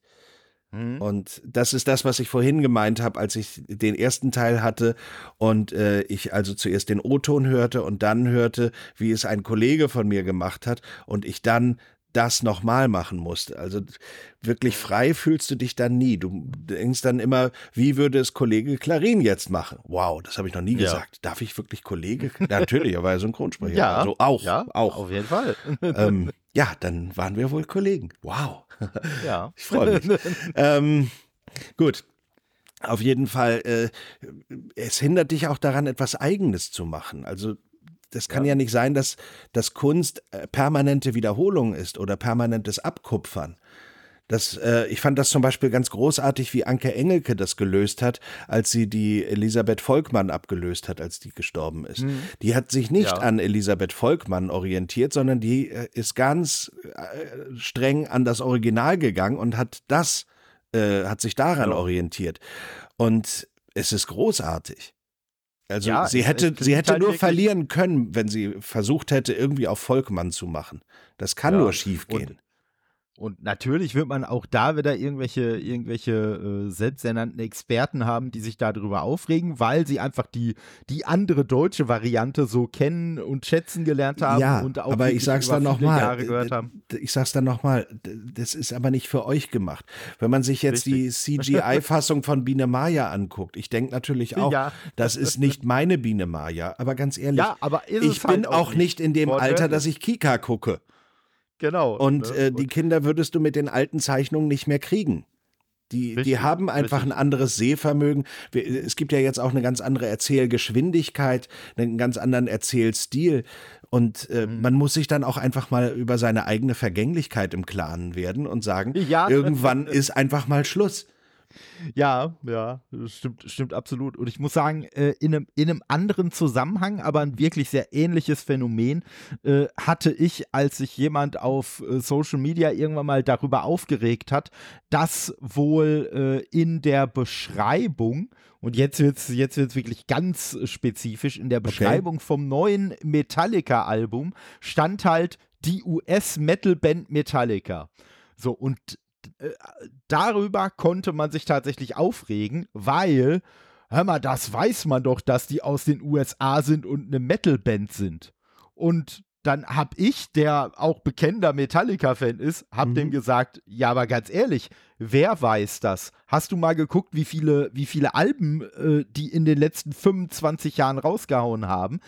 Ein, was weiß ich, 12, 13, 14-Jähriger oder 12, 13, 14-Jährige äh, die wissen das nicht. Den sagt im Zweifelsfall Metallica höchstens was, weil sie es vielleicht bei den Eltern mal gehört haben oder so. Und selbst wenn nicht, jeden Tag wird doch irgendwer wach und lernt sowas neu kennen. Ja. Warum ist es schlimm, wenn demjenigen mal eben in einem Halbsatz kurz und bündig mitgeteilt wird, hey, das ist eine US-Metal-Band. Weil andererseits kommen dann auch, ne, das ist ja mittlerweile auch schon fast ein Meme, dass man sich beschwert, wenn ein Nirvana-T-Shirt bei HM verkauft wird und man dann sagt, die wissen ja gar nicht, wer Nirvana überhaupt waren. Ja, und wenn sie fragen, wer Nirvana war, dann ist das auf einmal auch wieder nicht in Ordnung, weil gesagt wird, das müsste man doch wissen da fragt man doch nicht. Ja, das, das kann nicht funktionieren. Ne? Und ich muss sagen, da, da äh, finde ich, da finde ich, da äh, gibt es einen sehr schönen Spruch, äh, so, so aus dem Englischen äh, übersetzt, der halt heißt, Tradition fortführen heißt nicht äh, die Asche weitergeben, sondern das Feuer. Und wow. Das finde ich, das finde ich einfach eine wirklich immer eine, wieder eine sehr passende Beschreibung, weil das ist genau das. Ne? Jetzt, um mal auf den Pumuckel zurückzukommen, mhm. den Spirit vom Pumuckel, genau. den muss man fortführen. Man muss nicht fortführen, wie das damals geklungen oder ausgesehen hat oder so, sondern so ein bisschen dieses manische, leicht am Wahnsinn kratzende, das Pumuckel ja. ausmacht. Das muss man, ja. das, da kann man einfach einen, einen guten, fähigen Sprecher hinsetzen und sagen, oder auch vielleicht eine Sprecherin und sagen, hey, ne, ja. äh, übermittelt dieses Gefühl doch bitte einfach mal. Ja, vor allem, äh, ich halte es äh, tatsächlich auch ein großes Stück für respektlos der Arbeit und Kunst eines äh, Hans Klarin gegenüber, weil äh, dadurch wird das, was er damals da geschaffen hat, äh, ja ein, einer gewissen Beliebigkeit preisgegeben, weil äh, der Eindruck ja. entsteht, äh, das, was er damals da wirklich mit seinen eigenen Stimmbändern erschaffen hat, das kann heute im Grunde jeder. Da holst du dir irgendwie eine App oder ein Plugin und dann bist du Hans Klarin. Das ist natürlich Blödsinn. Ähm, es gibt ja auch diese KI, ich nenne sie mal Experimente im Internet, wo du zum Beispiel äh, den Song Yesterday mit der Stimme von Freddie Mercury hörst. Ja. Das ja. stimmt aber so nicht. Das ist nicht Freddie Mercury. Das ist immer noch Paul McCartney. Das ist aber Paul McCartney mit den Stimmbändern von Freddie Mercury. Also mhm. äh, Freddie Mercury hätte Yesterday vollkommen anders interpretiert und vollkommen anders mit seiner Stimme äh, diesen Song gefüllt. Das kannst du nicht einfach, du kannst ja nicht einfach die Koloratur und äh, äh Interpretation eines Sängers nehmen und dann einfach technisch eine andere äh, Gesangsstimme da, darüber rechnen. Da da, dann hast du nicht das Ergebnis, dass du sagst, so hätte Freddie Mercury das gesungen. Auf gar keinen Fall. Ja, das, das, ist, das ist quasi, äh, als, ob man, als ob man zu dem Partytrick sagt, hey, guck mal, ich beherrsche Magie. Ja. Nein, du beherrschst keine Magie. Du kannst halt irgendein Tuch irgendwo verschwinden lassen, so dass genau. ich das nicht sehe, aber das war es dann halt auch. Ja. Also jetzt haben wir ja nun auch leider gerade wieder einen großen Verlust erlitten mit Thomas Danneberg. Und äh, der hatte sich ja schon vor Jahren zurückgezogen. Und dann ging natürlich auch gleich wieder diese Debatte los, äh, wo kriegt man jetzt ne, die Stimme her für zum Beispiel Sylvester Stallone. Ich fand die Lösung mit Jürgen Prochnow sehr, sehr gut, weil Prochnow hatte ja vor Thomas Danneberg bereits äh, Sylvester Stallone gesprochen, in den ersten beiden Rocky-Filmen. Mhm. Und jetzt hat er ihn ja wieder gesprochen bei Samaritan. Und äh, ja, passt dann natürlich super drüber. Und kein Mensch würde zu Prochnow gehen und sagen, machen Sie uns den Danneberg. Nee. nein, nein, nein. Und nein, das, das wäre auch wirklich, das, das fände ich auch, das fände ich auch wirklich richtig, richtig schlimm. Ne, weil gerade bei, bei Danneberg, äh, beim, beim Retrocast, wo ich auch häufiger mal zu Gast mhm. bin, da besprechen wir dann halt gezielt so Filme, die auch so aus den 80ern, 90ern sind. Und man freut sich jedes Mal wieder, selbst wenn es nicht ein Film ist, wo so die üblichen Verdächtigen, die Danneberg synchronisiert hat, bei sind, aber man auf einmal seine Stimme dann von irgendeinem Charakter hört, da freut man sich einfach drüber. So, das ist einfach das, also natürlich nur, wenn man auch in so einer gewissen Nerd-Ecke ist, in der man dann erkennt, dass man sagt, hey, das ist doch Thomas Danneberg, schön, dass er da mhm. ist und äh, ja, und wie gesagt, sowas, sowas dann, wie du schon sagst, so ein bisschen der Beliebigkeit da preisgeben, finde ich überhaupt nicht äh, gut. Und jetzt ist ja in den USA leider auch, äh, ich glaube, vor ein, zwei Tagen äh, haben sich ja da auch die äh, Studios äh, dann völlig, äh, völlig quergestellt, als es halt darum ging, auch für die Darsteller, so wie man es für die Autoren schon hingekriegt hat, halt eine Lösung zu finden, dass man gesagt hat, hey, es kann nicht sein, nur weil ich für euch mal einen Film gedreht habe, dass ihr bis in alle Ewigkeiten irgendwie mein, äh, mein Aussehen und meine Stimme äh, im Zweifelsfall digital halt äh, vervielfältigen und benutzen dürft. Ne? ja, vor allem, ich, ich zweifle, dass äh, aus dieser Art von äh, Dritt- oder Viertverwertung äh, wirklich so etwas wie Kunst entstehen kann. Hm. Denn Kunst ja. lebt ja, ich sage extra, lebt ja davon, dass es, wie man so schön sagt, menschelt. Und ähm, wenn du, wenn du dir äh, Drehbücher, wenn du dir Dialoge, wenn du dir äh, wirklich auch Darsteller virtuell erschaffst, dann kann das nicht die gleiche Seele haben wie von einem echten Schauspieler. Ich habe ehrlich gesagt auch gar, gar keine so große Angst vor dem Schreckgespenst KI, was da kommen mag, weil ich denke, ähm, zum Beispiel für den Synchronmarkt, äh, der, der Teil oder der Budgetanteil einer Filmproduktion für die Synchronisation ist, glaube ich, der kleinste. Das ist der geringste mhm. Anteil. Natürlich versuchen sie alle immer mit einem spitzen Bleistift beizugehen und äh, zu sparen, wo auch nur was geht. Aber ähm, also ich, ich, weiß gar nicht, wer hatte das gesagt? War das Helmut Kraus, der gesagt hat, dass er wohl irgendwie äh, geschätzt 0,5 Prozent von der Gage von Marlon Brando bekommen hat für den Paten. Ja. ja. Also äh, jetzt also da Zeit, Energie und Technologie einzustecken, um diese 0,5 Prozent äh, zu kompensieren, äh, ich glaube, das könnte man dann eher in die Qualitätsoptimierung stecken. Und ich glaube, ja. es wäre auch Hohn gegenüber der Produktionsgesellschaft oder dem Regisseur, den Kameraleuten und äh, den Darstellern sowieso, dann zu sagen, ähm, wir machen das jetzt alles virtuell, wir machen das jetzt alles mit, mit KI. Das wird nicht funktionieren. Nee, vor allen Dingen, vor allen Dingen, was, was ich halt so als, als Konsument dann auch so sehe, ist, äh, dass ja, man, man hat sich ja, man hat sich ja gerade bei den Marvel-Filmen oft genug beschwert, ah, Marvel-Formel, alles irgendwie gleich. Ich sag mal, wenn man jetzt tatsächlich hingehen würde und in Anführungszeichen für jede Rolle, die man haben will, sich x-beliebige Darsteller aussuchen kann, ja, darunter leidet ja die Kreativität auch. Weil, wenn ja. ich mir jetzt zum Beispiel überlege, ne, der ja leider auch verstorbene Heath Ledger, äh, ja, ja äh, die, die Darstellung von ihm vom Joker, die war ja unter anderem deswegen so grandios, weil man das nie von ihm erwartet hätte weil Richtig. man einfach gesagt hat, so was, der soll den Joker spielen und äh, ne, wie grandios hat er ihn gespielt. Aber wie gesagt, das war ja. ja. nur, weil sich halt doch irgendwer durchgesetzt hat, der gesagt hat, nee, nee, glaubt mir mal, der, der mhm. wird das schon richtig gut machen und ja gut, dann haben sie es halt doch versucht und dann halt festgestellt, verdammt, der, der ist ja doch so gut. Ne? Und ja, äh, ja solche, solche relativ untypischen Besetzungen bin ich auch immer, bin ich auch grundsätzlich, wenn es nicht nicht gerade Mark Wahlberg als Sully ist,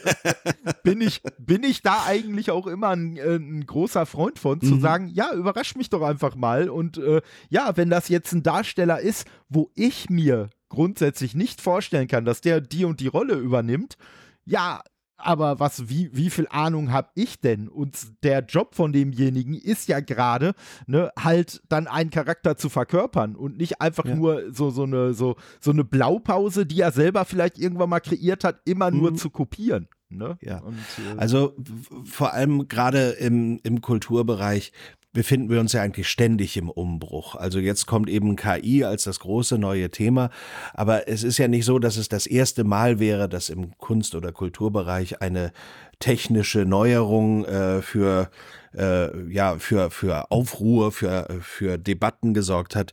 Ich denke da zum Beispiel an den Tonfilm, wo dann die Leute mhm. auch Sturm gelaufen sind und gesagt haben, das geht ja gar nicht, das ist ja unerträglich und natürlich muss da jemand sitzen und da am Klavier und so weiter und das, das andere ist ja mhm. keine Kunst und der Ton ist unerträglich.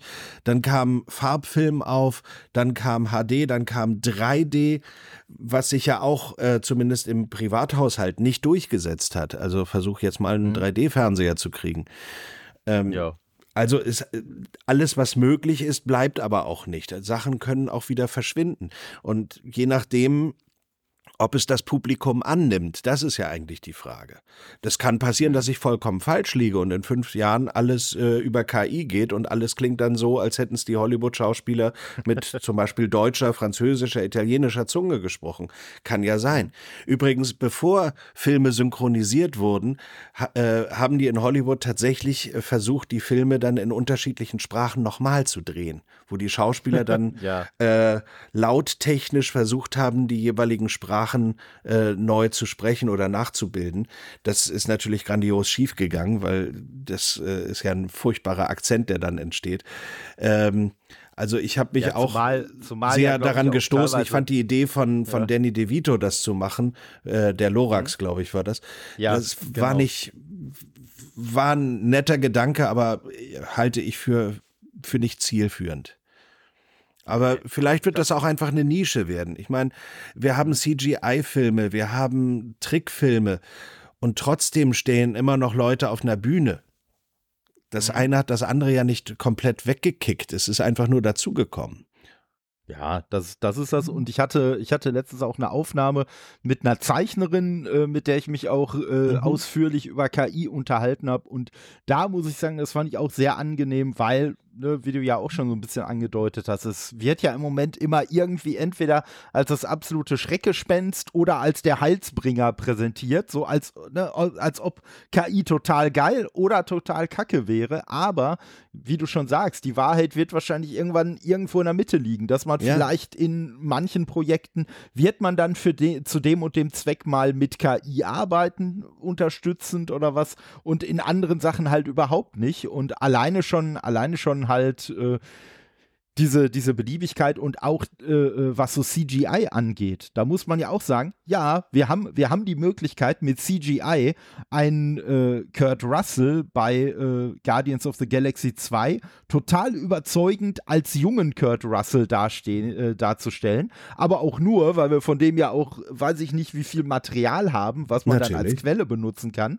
Und da muss ich sagen, das war wirklich bis jetzt der erste und einzige Film, wo ich irgendwann später so gedacht habe, so, Moment mal, so am Anfang, das muss ja mit CGI gemacht worden sein. Das, ne, so, das war ja. ja. nicht er in jung, aber ne, man, also ich muss sagen, in dem Fall hat man ja wirklich gar keinen Unterschied erkannt. Und andersrum, äh, zum Beispiel bei Star Wars äh, Rogue One, äh, äh wo dann, wo dann ähm, äh, Peter Cushing als, als äh, ja, CGI nochmal wieder aufgelegt wurde das fanden ja ganz viele Leute richtig, richtig gruselig und haben da mhm. richtig schlimm diesen Uncanny Valley-Effekt gehabt. Bei mir war es jetzt nicht ganz so schlimm, aber Ne, das ist halt das. Also nur weil man das immer machen kann, sollte man es nicht immer machen und es funktioniert halt auch nicht immer gleich gut. Ne, das ja. kommt halt auch drauf also an. Also ich kann auch ein sehr positives äh, KI-Beispiel geben, wobei das hat gar nicht so sehr mit KI zu tun. Das hat ja eher mit äh, Projektion zu tun oder mit, äh, mhm. ja, eher CGI ist das ja. Das ist dieses virtuelle ABBA-Konzert in London mit den Avataren. Ja. Ich weiß nicht, ob dir das was sagt. Die haben ja ein ganz ja, so eigenes Rande. Konzerthaus gebaut mit dieser ganzen Technik da drin. Ähm, du vergisst wirklich, also ich habe mir das letztes Jahr angeschaut, du vergisst wirklich, dass das eine virtuelle Veranstaltung ist, dass das eigentlich nur eine 3D-Projektion mhm. eines Konzertes ist. Aber sie waren auch schlau, denn nur die vier, äh, die vier ja, Künstler von damals sind virtuell auf der Bühne. Die haben da eine richtige Band stehen. Die kriegen auch einen eigenen ABBA-Song, den sie dann interpretieren dürfen. Also das, das ist wirklich schlau gemacht. Also der, das Live-Feeling ist nicht komplett simuliert, sondern es ist eine echte Liveband auf der Bühne und äh, lediglich die vier aus Schweden sind dazu projiziert. Und das ist, das ist wirklich schlau gemacht. Hm. Aber es ist, glaube ich, ja auch wirklich nochmal so, so ein gefühlter Unterschied, ob da jetzt auch wirklich so die, die Leute hinterstecken, die halt dahinter stecken, oder ob jetzt irgendeine Firma einfach sagt, hey, weißt du, womit wir jetzt gerne mal total äh, viel Geld einräumen würden und wir machen jetzt einfach mal sowas. Mhm. Äh, ja, ohne Sinn und Verstand, würde ich jetzt mal sagen. ja, also hier geht es auch eigentlich nicht darum, äh, etwas Neues Künstlerisches zu schaffen, sondern man feiert ja hier eine Band aus den 70ern, frühen 80ern, die einfach in dieser Form so nicht mehr existiert. Die, die sind jetzt einfach älter geworden und das, ja. das, das, was man da sieht, das ist eine Art Zeitkapsel. Und äh, ja. es ist nichts, nichts Neues. Man feiert einfach eine vergangene Band, die es, wie gesagt, in der Form nicht mehr gibt. Und äh, das ist ja vollkommen in Ordnung. Wer, wer eben, sagen wir mal, in den 90ern geboren wurde und trotzdem ABBA-Fan ist, der hatte keine Chance, jemals auf ein ABBA-Konzert zu gehen. Und äh, das ist natürlich schön, wenn man sich dann diesen Konzerteindruck so geben kann. Und ja. äh, es ist trotzdem etwas Besonderes. Also KI und äh, diese ganze Technologie, die es uns ermöglicht, Sachen äh, wieder aufleben zu lassen, die längst verflossen und vergangen sind, äh, ist nur Mittel zum Zweck. Und die Frage ist, wie so oft, was machen wir damit? Ja, und das ist genau der Punkt, den du auch schon gesagt hast. Das ist ja exakt dasselbe mit CGI, weil ja ich sag mal, äh, jetzt in, in der relativ jüngeren Vergangenheit, Top Gun Maverick ist ja deswegen so ein immenser Erfolg unter anderem gewesen, weil da einfach alles Mögliche praktisch gemacht wurde. Und ja. äh, ja, es wurde CGI natürlich an Stellen eingesetzt, um irgendwas zu retuschieren und so. Also da, wo CGI wirklich Sinn ergibt, wurde CGI eingesetzt. Aber alles, was man real drehen konnte, hat man real gedreht. Und das ist ja eigentlich so der Ansatz, äh, den, den man halt auch wählen sollte. Und das ja. ist ja auch der Punkt, warum teilweise Filme von Anfang der 2000er heute immer noch besser aussehen, auch mit vielen Effekten und mit Computereffekten als heutige Filme, weil man da eben die CGI viel spärlicher eingesetzt hat und halt nur da, wo sie auch Sinn ergeben hat. Ja, ich sag ja, äh, der, der Schlüssel bei Kunst und Kultur ist nach wie vor die Seele, das Leben. Und Richtig. solange die KI nicht selber lebt und man einer KI keine Seele zusprechen kann, wird eine KI keine Kunst erzeugen können. Letztendlich steckt da ja auch immer noch ein Mensch dahinter, der die Kiste programmiert hat. Richtig. Richtig. Ja, und äh, gerade auch im, im Zusammenhang mit dieser Aufnahme, die ich vorhin erwähnt habe, haben wir da auch nochmal ein äh, schönes Beispiel. Denn da haben wir es jetzt so gemacht, wie gesagt, ich habe mit einer Zeichnerin gesprochen mhm. und ne, dann kam natürlich auch die Frage auf, hey, wie sieht's denn aus? Ne, äh, kannst du mir da auch eine, ein äh, Cover für diese Folge zeichnen? Natürlich nicht mit dem dämlichen Satz, den ich selber äh, völlig hasse. Äh, hör mal, ist doch auch Werbung für dich, sondern nein, nein, ganz normal mit Honorar und so. Und mhm. äh, ja, und äh, sie, sie hatte so die Idee, weil sie gesagt hat, du, im Moment bin ich zeitlich eigentlich total ausgebucht, aber eigentlich, gerade weil wir so viel über KI gesprochen haben, wäre es ja eigentlich auch ein, ein cooler Meta-Gag, wenn du dann ein KI-Bild verwenden würdest. Wo ich so überlegt habe, ja, könnte man mal antesten und äh, da kamen auch sogar ein paar, paar Ergebnisse raus, wo man gesagt hat, äh, äh, ja, damit hätte man jetzt äh, auch durchaus leben können als Cover, aber ich habe halt gesagt so, so, aber nee, ich kann das, äh, ich kann das eigentlich nicht übers Herz bringen, dich in der Folge gehabt zu haben und dann nicht auch halt äh, äh einen Teil von deiner Kunst da als, Be äh, als Bild zu haben. So, nee, das, das mhm. funktioniert für mich nicht. Letztendlich haben wir uns dann drauf geeinigt, weil sie gesagt hat, du, ja, ich hätte ab dann und dann Zeit. Das war mir aber ein bisschen, also nicht zu spät. Ich hätte notfalls gewartet, aber wir haben dann äh, die Lösung gefunden, dass sie gesagt hat, du, ich mache ja auch so Twitch-Streams und wenn das für dich in Ordnung wäre, dass ich das im Stream zeichne, dann finde ich die Zeit halt auch vorher. Und äh, haben wir gesagt, super, klasse, können wir gerne machen. Äh, die, der erste Stream davon, von wahrscheinlich zwei Streams, hat gestern stattgefunden. Ich war natürlich mit dabei, habe da so mein Feedback reingegeben und unter anderem äh, sollen halt, um die KI so ein bisschen zu symbolisieren, sollten halt auch ganz viele Bildschirme mit aufs Bild. Und dann haben wir halt mhm. überlegt, ja, aber was soll denn auf diesen Bildschirmen zu sehen sein? Und irgendwann kam ich auf die Idee, hör mal, lass mich doch einfach noch ein paar KI-Bilder generieren und die packen wir dann, also weil ja die KI-Bilder quasi dasselbe Motiv ausdrücken sollen wie das, was sie dann zeichnet, packen wir die auf die Bildschirme, weil dadurch haben wir ja quasi dann nochmal so einen Meta-Kommentar, dass ja. halt sie und ich, die auf dem Bild zu sehen sind und so ein bisschen so, so leicht panisch diese Bildschirme anstarren, quasi lauter KI-Versionen von ja. uns beiden äh, zeigen, wie wir leicht schockiert KI anstarren. Und äh, ne, das so ein bisschen, so, so fast schon so ein bisschen Inception, aber halt auch so ein Meta-Kommentar darauf, dass halt dann so die tatsächliche Kunst einfach immer noch wertvoller ist als dieses KI-generierte. Fand ich eine ne tolle Idee und der Stream hat auch richtig, richtig Spaß gemacht und äh, sich dann da auch mit einzubringen. Und dann habe ich ihr halt hinterher auch nur gesagt, du, ne, wie schade wäre das gewesen, wenn wir jetzt tatsächlich äh, bei der ursprünglichen Idee geblieben wären, da ein KI-Bild zu nehmen, anstatt jetzt diese, diese tolle Interaktion auch mit dabei zu haben und dieses tolle Ergebnis von dir. Ne, so, das wäre einfach nicht dasselbe gewesen. Das stimmt.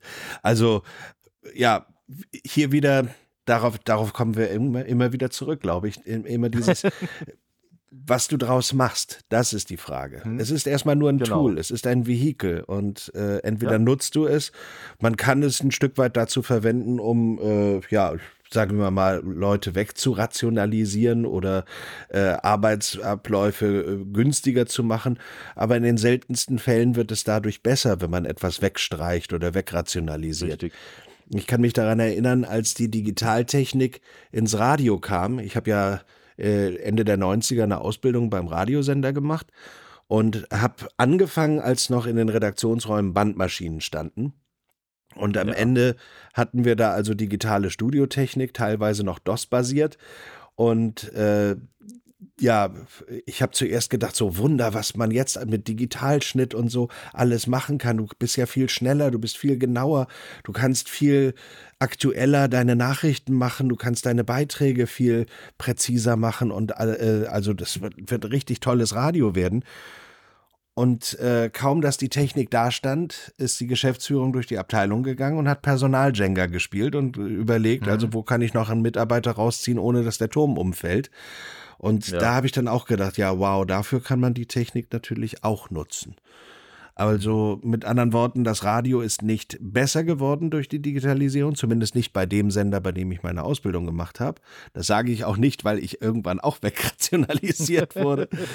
Aber ähm, es wurde äh, ein, einfach nur dazu verwendet, um das Niveau zu halten, nur mit weniger Leuten. Ja, Und ja. Ja, so kann man auch KI einsetzen. Aber äh, es wird dann einfach nicht besser. Und eigentlich streben wir ja in der Kunst äh, danach, etwas zu erschaffen, was vorher nicht da war.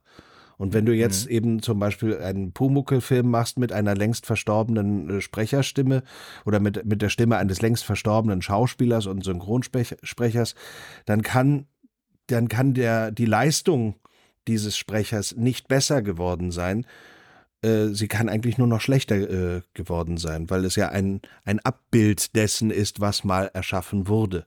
Es ist nicht, ja. es ist nichts Neues, es kann, äh, es wird die Chance genommen, etwas besser zu machen. Aber äh, es war eigentlich auch gar nicht nötig.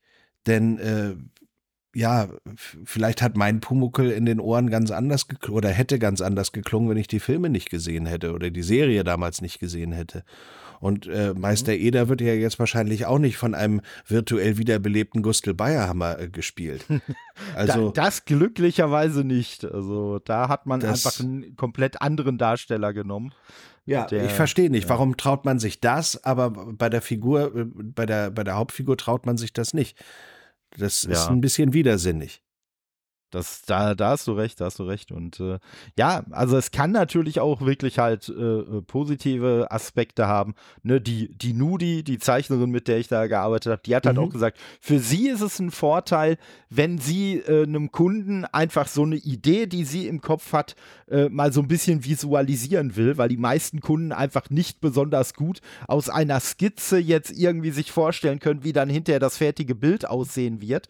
Und da sagt sie, da hat sie dann schon eine Möglichkeit, Möglichkeit, dass sie vielleicht dann mal mit so einem KI-Entwurf den zeigt, hier so und so stelle ich mir das ungefähr vor.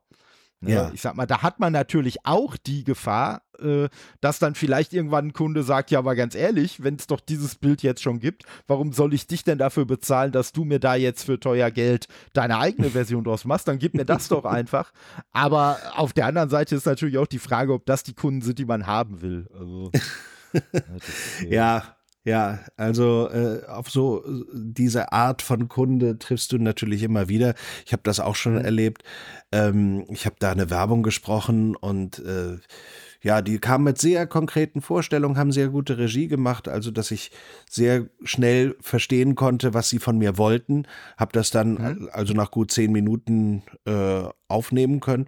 Bei Werbung, das ist immer so ein Glücksspiel. Das kann zehn Minuten gehen, das kann aber auch anderthalb Stunden gehen und ja. oder zwei Stunden, wo du dann nochmal den I-Punkt mitbetonen musst oder das Wort Kopfball am Anfang vielleicht etwas kopfiger und hinten etwas balliger sprechen kannst. Lustigerweise gibt es gerade in der Werbeproduktion unglaublich bizarre Regieanweisungen. Meine schönste Regieanweisung in der Werbung war, äh, könnten Sie es bitte etwas schneller, dafür weniger gehetzt sprechen. Und in dem Fall war es also so, ich war nach zehn Minuten fertig ja. Und der äh, Chef von Sianze, der sagte dann so zu mir, Ihren Job möchte ich haben. Ne? Sie kommen hierher, rotzen das kurz ins Mikro und kassieren jetzt den fetten Scheck. Was ja stimmt, Werbung ja. wird fürstlich bezahlt. Und ja. ich sagte dann zu ihm, nee, Sie haben vollkommen recht, das stimmt. Das ist für zehn Minuten Arbeit absolut unverhältnismäßig. Am besten gehe ich wieder rein und wir sprechen noch weiter. Den ganzen Nachmittag am besten. Was kostet hier eine Studiostunde? Ja. ja, hat er verstanden. Ich habe mich dann ja. auch noch mal in Anführungsstrichen bei ihm entschuldigt. Ich habe gesagt, also äh, ich, ich habe das vollkommen falsch aufgefasst. Ich habe gedacht, ich kriege den fetten Scheck dafür, dass es nur zehn Minuten gedauert hat. Ja. Aber nee, Sie haben vollkommen recht. Für das Geld habe ich hier gefälligst noch bis heute Abend zu stehen und Ihnen meine ganze Klaviatur an äh, Talent anzubieten, damit Sie sich dann was raussuchen können. Ja. Vor allem, ich weiß nicht, wie, wie sieht es denn insgesamt aus äh, bei, bei Sprachaufnahmen? Äh, wie, wird man dann so quasi fürs, fürs Projekt, fürs fertige Produkt bezahlt oder nach Takes oder variiert das? Mm, also beim Synchron sieht es so aus, du bekommst eine Grundgage, das sogenannte Com-Geld, damit es sich auch bei kleineren Rollen lohnt, hinzugehen und dann wirst du tatsächlich. Wenn man zum Beispiel nur Take. zehn Minuten da ist. Ja, genau. oder eben nur drei Takes hat für einen Cameo-Auftritt. Ja. Und dann, dann kriegst du eben eine Take-Gage. Das heißt also, pro Take, den du sprichst, kriegst du dann eben noch mhm. eine zusätzliche Gage. Ähm, das, damit ist das eigentlich alles abgegolten. Du kannst äh, dich zusätzlich noch bei der GVL registrieren. Kennst du GVL? Gesellschaft ähm, zur, oh Gott, zur, Ver, zur Verwaltung von Leistungsschutzrechten, natürlich. Okay. Früher habe ich immer gesagt, GVL steht für Geld für Lau. ja, der, der Chef von der Werbung hätte dir recht gegeben. Mhm. Also du hast, äh, du hast dann immer deine ganzen Synchronbelege äh, abfotokopiert, hast dann die Kopien dorthin geschickt und äh, hast dann für die Ausstrahlung dieser Sachen dann nochmal eine extra Vergütung bekommen. Also das okay, ist vor allem also interessant so eine, bei so eine, Kinofilmen. So eine Art GEMA für Sprecher, wenn du so willst. Genau. Aber genau. GVL bezieht sich natürlich auch auf Musikbeiträge für Sänger zum Beispiel oder für, ah, ja. für Dichter, für Hörbuch, für Hörspiel. Äh, leider war Computerspiel da auch lange Zeit außen vor. Ich glaube, das ist es immer noch und bei Streaming ist man sich auch noch nicht einig, wie das vergütet wird.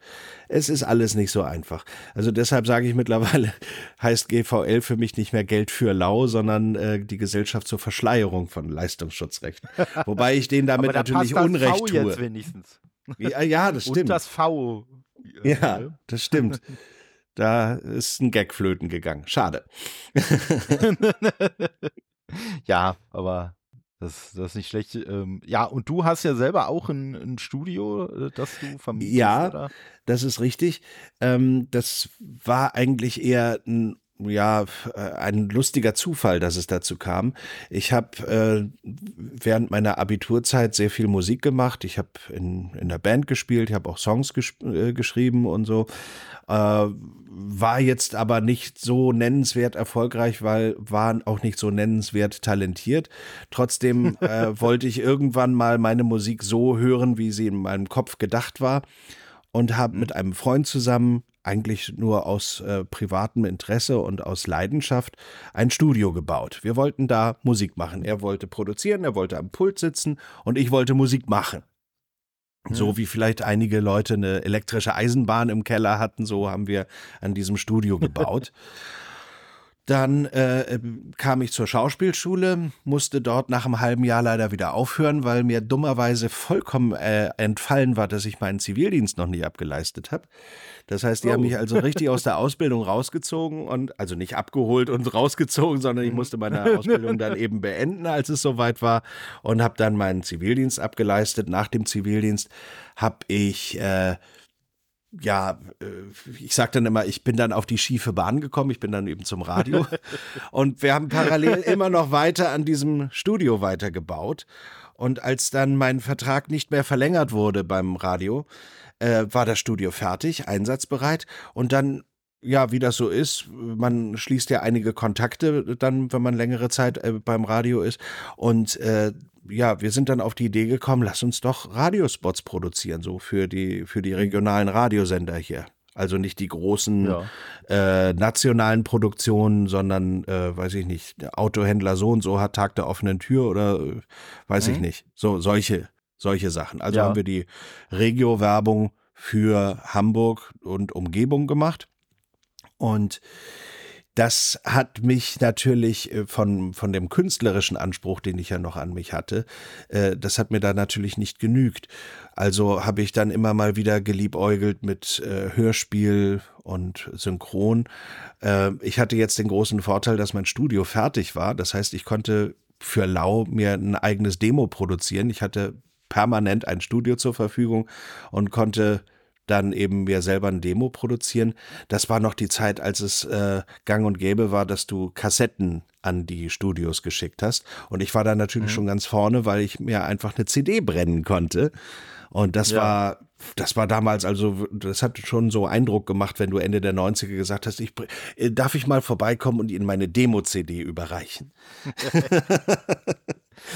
Ja. Also, ja, man muss ja auch ein bisschen äh, auf die Kacke hauen, wenn, die, wenn einen die Leute noch nicht kennen. Also mit ja, einer CD, das war natürlich, wow, sie hat ja. eine CD. Hör mal, das, hör mal, wie praktisch wäre das gewesen, ein eigenes Studio zu haben, als man drei Sätze von dir für einen Cameo-Auftritt haben wollte. ähm, das hatte ich angeboten. Das ging ja. aus Gründen der Geheimhaltung nicht. Das Material, so. für, das zu synchronisierende Material durfte ja das Studio nicht verlassen. Ja. Das wäre durchaus möglich gewesen. Äh, es wäre auch möglich gewesen, in eine Hamburger Dependance dieses Studios zu gehen und äh, ja. zu sagen, wir machen das hier. Aber das Material durfte ja nicht raus. Du kennst das ja äh, wegen Social Media, wegen Spoiler und so ja, weiter, ja. sind die da äh, total streng. Mittlerweile geht es ja so weit, dass du äh, bei einigen Studios am Eingang dein Handy in so einen kleinen Spind schließen musst, damit ja keiner ja. ein Foto machen kann. Ähm, Mann, Mann, da Mann. ist auch natürlich viel Missbrauch äh, gerade zu Anfang passiert. Äh, ich glaube nicht, dass das mhm. heute noch jemand ernsthaft macht, der länger als, äh, sagen wir mal, ein halbes Jahr in dieser Branche sein will. ähm, aber ja, klar, es ist einfach eine, eine Sicherheitsmaßnahme. Ja, ich habe auch, ich habe auch schon mal irgendwie beim, bei einem Interview, äh, habe ich auch schon, schon mal gehört, dass es ja teilweise dann auch, dass du dann noch nicht mal den, nicht mal wirklich die Szene komplett zu sehen kriegst, sondern irgendwie quasi so schwarze Balken und dann irgendwie nur dein, nur deinen Mund, also den Mund von deinem Charakter ja. oder so, damit du auch ja nichts von dem mhm. Film siehst, was du nicht sehen sollst. Genau. Also das kommt tatsächlich vor äh, ist aber auch jetzt nicht der Regelfall. Äh, in den meisten Fällen siehst du dann einfach nur so ein, so ein Wasserzeichen in dem Bild, damit man nachvollziehen ja. kann, äh, durch welche Hände diese Kopie gegangen ist. Und wenn das Ding aus irgendwelchen Gründen irgendwo in der Öffentlichkeit landet, dass man sofort sehen kann, aha, die waren das. Mhm. Ja. Ja, ich muss sagen, ich bin da aber eh kein Freund von, egal ob das jetzt bei Filmen oder Spielen mhm. oder so ist, äh, weil, weiß ich nicht, ich habe da, hab da schon auch so ein gewisses Verständnis für, dass ich mir sage, hey, wenn sich der Entwickler oder der Publisher, wenn der sich doch den und den Marketingplan überlegt hat, zu dem Zeitpunkt das zu veröffentlichen, zu dem Zeitpunkt das zu veröffentlichen, dann werden vielleicht irgendwann mal die Darsteller oder Synchrondarsteller so ein bisschen durch die, durch die äh, Interviews gejagt oder so. Ähm, ja, was für ein, was für ein Vorteil habe ich denn davon, wenn ich sagen kann, hey, guck mal, äh, ich habe das jetzt schon gesehen, drei Wochen bevor die mir das zeigen wollten oder so. Ja, super. Also ne, da, ja, da, hat man, ne, da, da macht man dann einfach Kopfschmerzen. Es, ja, es ist aus einer berechtigten Sorge vielleicht auch äh, dann wieder dieser berühmte Perfektionismus geworden. Wir gehen auf Nummer sicher und äh, schieben überall den Riegel vor, wo wir können. Einfach um ja. Risiken zu minimieren. Ähm, ich weiß noch, Anfang des Jahres habe ich eine Mail bekommen von einem Studio, die haben mir dann gesagt, ja, also jetzt können wir es euch endlich sagen. Äh, ihr habt ja äh, unter einem verdeckten Arbeitstitel an einem Computerspiel gesprochen und jetzt, wo es rauskommt, jetzt dürfen wir euch sagen, es war für Final Fantasy. Jetzt darf ich es auch oh, sagen, es war für ja. Final Fantasy.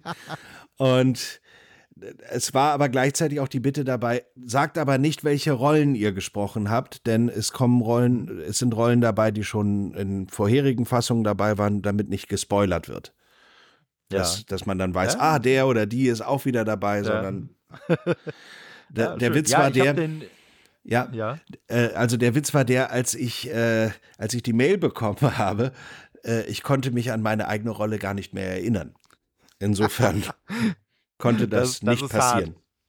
Ja. Nee, die, ja. also ich muss ja sagen, die, die erste Aufnahme mit einem Sprecher, die habe ich tatsächlich äh, mit dem Vincent Fellow gehabt, der ja auch bei Final Fantasy mhm. mit dabei war. Ja. Also, äh, ne, und der war halt auch total, total begeistert. Und dann habe ich lustigerweise noch eine andere Aufnahme gehabt mit jemandem, der dann äh, nur so am Rande meinte, ach ja, und dann habe ich ja mit dem Vincent gesprochen und dann hat der mir ja auch äh, äh, äh, gesagt, dass er im neuen Mortal Kombat ja auch drin ist, wo ich dann nur gedacht habe, so, ja gut, dass das Spiel jetzt schon mal raus ist und dass das deswegen auf keinen Fall ein Problem sein kann, dass der das erzählt hat, weil wir das ja, ja jetzt alle mittlerweile wissen. genau. Ja, du, du musst da teilweise wirklich aufpassen. Also die Faustformel ja. ist eigentlich die, nicht sagen, bis es rausgekommen ist. Ja. Ja, ich denke mal, ne, das ist schon, das ist schon sinnvoller, bevor es dann, be bevor dann doch sich irgendwer auf den Chips getreten fühlt oder da vielleicht sogar noch irgendwelche Vertragsstrafen oder sonst was drohen. Das, ja, also das, äh, das Interessante ist, bei, äh, bei Uncharted habe ich tatsächlich keinerlei Verschwiegenheitsverträge unterschreiben müssen, was ich gedacht okay. hätte. Aber ja. Äh, ja, also ich habe mich da so weit wie möglich auch dran gehalten. Also ich weiß, dass ich äh, ja, hin und wieder kriege ich ja Anfragen, so, ja, kannst du mir da was sprechen, so von wegen, hallo, hier ist Nathan mhm. Drake und ich grüße den und den ja. oder so. Ähm, das kann ich leider nicht machen. Also ich, ich kann jetzt nicht äh, meine Stimme inoffiziell als Nathan Drake verkaufen. Das geht nicht. Ja. Ich kann sagen, ich bin die deutsche Stimme von Nathan Drake. Das ist ja wahr. Ja. Aber äh, ist ja klar. Ich meine, stell dir vor, ich, irgendein Werbepartner würde jetzt sagen, kannst du mir als Nathan Drake vielleicht eine Werbung sprechen? Ja, ja klar. So, ne? das, äh, ja, Nathan Drake fährt, ja. was weiß ich, das und das Auto oder ist in diesem Restaurant. Das ist natürlich Blödsinn. Da, da muss ich so, da muss ich so dran denken, da, da kannst du dich sicherlich auch noch dran erinnern, so die, hm. die absolute Hochzeit, als Alf damals rausgekommen ist. Oh ja. Wo dann, mhm. wo dann Tommy Pieper halt auch, also er hat sich dann nicht Alf genannt, glaube ja, ich, aber ja, er hat dann Ihr irgendwie Musik wer. unter einem, genau, mhm. ne? Er hat dann immer so, ja, hallo, hier ist, na, ihr wisst ja. genau. ja, das sind dann so diese Kniffe. Ähm, oder manchmal und umschreibe ich dann auch Sachen. Also wenn, wenn etwas so kurz vor der Veröffentlichung ist, dann, dann traue ich mich schon, eine gewisse Ankündigung zu machen. Da habe ich ja. dann gesagt, ja, also ich habe ich hab vor ein paar Wochen in Berlin wieder so einen, so einen Typen mit so einem roten Fliegeranzug gesprochen. und wenn dann der andere errät, wen ich meine, dann sage ich nur, das hast du jetzt gesagt. Nicht genau. ja, ich muss sagen, das, das fand ich auch lustig, äh, äh weil dann habe ich im Nachhinein habe ich so ein paar Interviews von Vincent gesehen, wo er dann halt mhm. auch so am Rande mal erwähnt hat, ja. ja, dass ja demnächst auch ein Spiel rauskommt, wo er auch eine richtig coole Rolle hatte. Mhm. ne? Wo man natürlich dann sagt, ja gut, wenn man dann weiß, dass er Sub-Zero gesprochen hat, war das natürlich schon ein sehr eindeutiger Hinweis. Richtig coole Rolle. mhm. ja. ja, ja, klar. ja, und, ja, also ja. einige Sachen liegen ja jetzt auch schon weit hinter uns. Also äh, ich weiß nicht, wie es den Kollegen geht. Da hast du wahrscheinlich mehr Erfahrung durch deine durch deinen Podcast. Wenn die gefragt werden, ja, wo hört man dich denn oder was hast du so für Rollen ja. gesprochen? Mir fällt meistens als erstes gar nichts ein. Und dann sitze ich so davor und sage so, ähm, ja, pff, und äh, dann fallen mir so, so Sachen ein wie, ja, also wenn du an der Kasse eines äh, Elektromarktes stehst, dann, und, dann mhm. sagt dir meine Stimme, an welche, welche Kasse gerade frei ist, sowas zum Beispiel. Ja. Also, ja, ich, ich versuch, oder wenn du mal Bob der Baumeister gesehen hast, ich war der gelbe ja. Bagger. Schön. Ja, ich, ich muss sagen, ich, ich gebe mir ja schon meist auch, auch Mühe, das im, im Vorfeld so ein bisschen zu recherchieren. Mhm. Ja, Aber geht so das nur mir so oder geht das auch den Kollegen so, dass die dann erstmal überlegen müssen, ja, wen spreche ich eigentlich? Ja, also ich muss sagen, so, so die meisten, die haben so, die haben dann halt so, so vielleicht so zwei, drei Rollen, wo sie sagen, mhm. ja, komm, ne, die kann man immer abrufen, an die erinnern sich auch die meisten und äh, ja, also ich sag mal so ein bisschen typisch diese Dinger, ich weiß nicht, ob du bei sowas schon mal mitgemacht hast, aber typisch diese Dinger, wenn man auf einer Con ist und hinter einem mhm. das Plakat ist, so diese drei, vier Rollen, die da dann drauf gedruckt sind, das sind dann meist auch die, an die die Leute sich so ad hoc erinnern ja. und äh, danach wird's dann, danach wird's dann schattig äh, und äh, ich habe jetzt, ja. ich habe jetzt letztens auf einer Con, ähm, ne, hatte ich äh, mit äh, Santiago Ziesma halt auch sprechen können mhm. und, äh, ne, und dann kam er halt gut, dem wird, so glaube ich, immer Thema mindestens so, eine Rolle Rolle einfallen. ja, klar, ja, klar. Also, aber der, der hat dann auch überlegt, weil wir dann so über Filme 80er, 90er gesprochen haben und dann, mhm. ja, und dann, ne, klar kam hier ne, Matthew Broderick als, als Ferris Bueller halt und ja, ja und dann kam aber auch schon so ins Grübeln, so, ne? Und der hat ja auch Unmengen gesprochen. Ne? Ja, natürlich. Ne? Äh, ich war äh, ganz überrascht. ich habe im Nachhinein erfahren, dass er in dem alten äh, Astrid Lindgren-Hörspiel Kalle Blomquist von Kurt Wittake, da hat er ja. die Titelrolle gesprochen. Das habe ich, ich habe ihn damals nicht rausgehört. Aber gut, da war er ja auch irgendwie, ja, ich schätze mal, äh, kratzte so an der, an der 20, was seine Lebensjahre anging. Ja, ja. Und, ja, Stimme bleibt ja nie so gleich. Und nee, das, wenn du dir jetzt stimmt. die SpongeBob-Stimme dagegen vorstellst oder, oder hier ähm, Steve Urkel oder so, Richtig. das äh, ja. ist dann natürlich ja. nochmal ein anderer da, Schnack.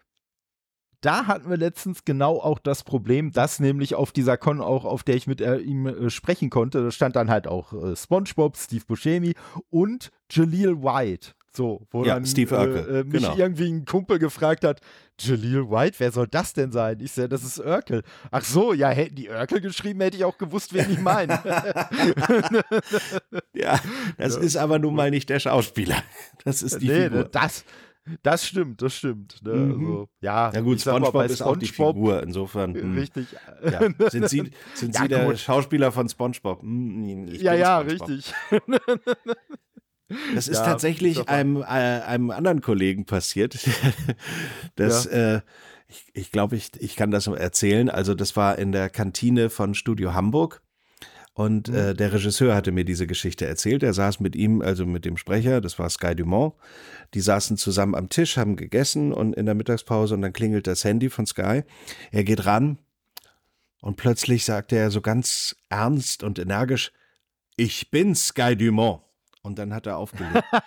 es war, und er hatte dann später so erzählt, äh, es war eine Anfrage für eine Werbung und der Kunde hatte gefragt, ob er die deutsche Stimme von Sky Dumont wäre. das ist ja auch gut. Schön, ja. Ne? Ich sag mal, letztens, letztens hatte ich das irgendwo, ich weiß gar nicht mehr äh, äh, mit, mit wem, aber da kam dann auch irgendwie bei irgendeinem Spiel äh, die, die, äh, das Gespräch darauf, dass ja in der englischen Version jemand anderes die Rolle gespielt als gesprochen hätte. Also auch bei einem Spiel war es. Und mhm. dann halt, ja, ich weiß nicht, wie das bei der deutschen Version war. Ich so, naja, ich würde mal fast ausschließen, dass in der deutschen Version irgendwer anderes die Rolle gespielt hat. Also das wird wohl nur ein anderer Sprecher Sprecher gewesen sein. Ja, und vermutlich. da war dann auch. Vermutlich. Da war dann auch. Als ich den Satz gerade gesagt habe, da habe ich schon gedacht, Mann, ist das jetzt gerade dumm. ja, und äh, ja, aber so, so kann es einem dann, so kann es einem dann manchmal gehen. Also ich habe halt auch selber, äh, gerade halt auch mit Santiago Ziesma, mit äh, ja. Engelbert von Nordhausen, mm. konnte ich dann auch ein paar Sätze wechseln. Aber man, man rutscht auch ganz schnell so, also so ging es mir zumindest, so in dieses Ding, dass man sich selber immer, immer vor Augen halten muss, nein, der hat die Rolle nicht gespielt, der hat sie gesprochen, aber, ne, also, ne, wenn man dann so sagt, ja, ne, da haben sie ja dann das und das gemacht in der Szene, ja, nee, hat er nicht. Er hat es sehr, sehr überzeugend vertont, aber gemacht hat mhm. es dann doch Richtig. im Zweifelsfall Samuel L. Jackson und nicht er.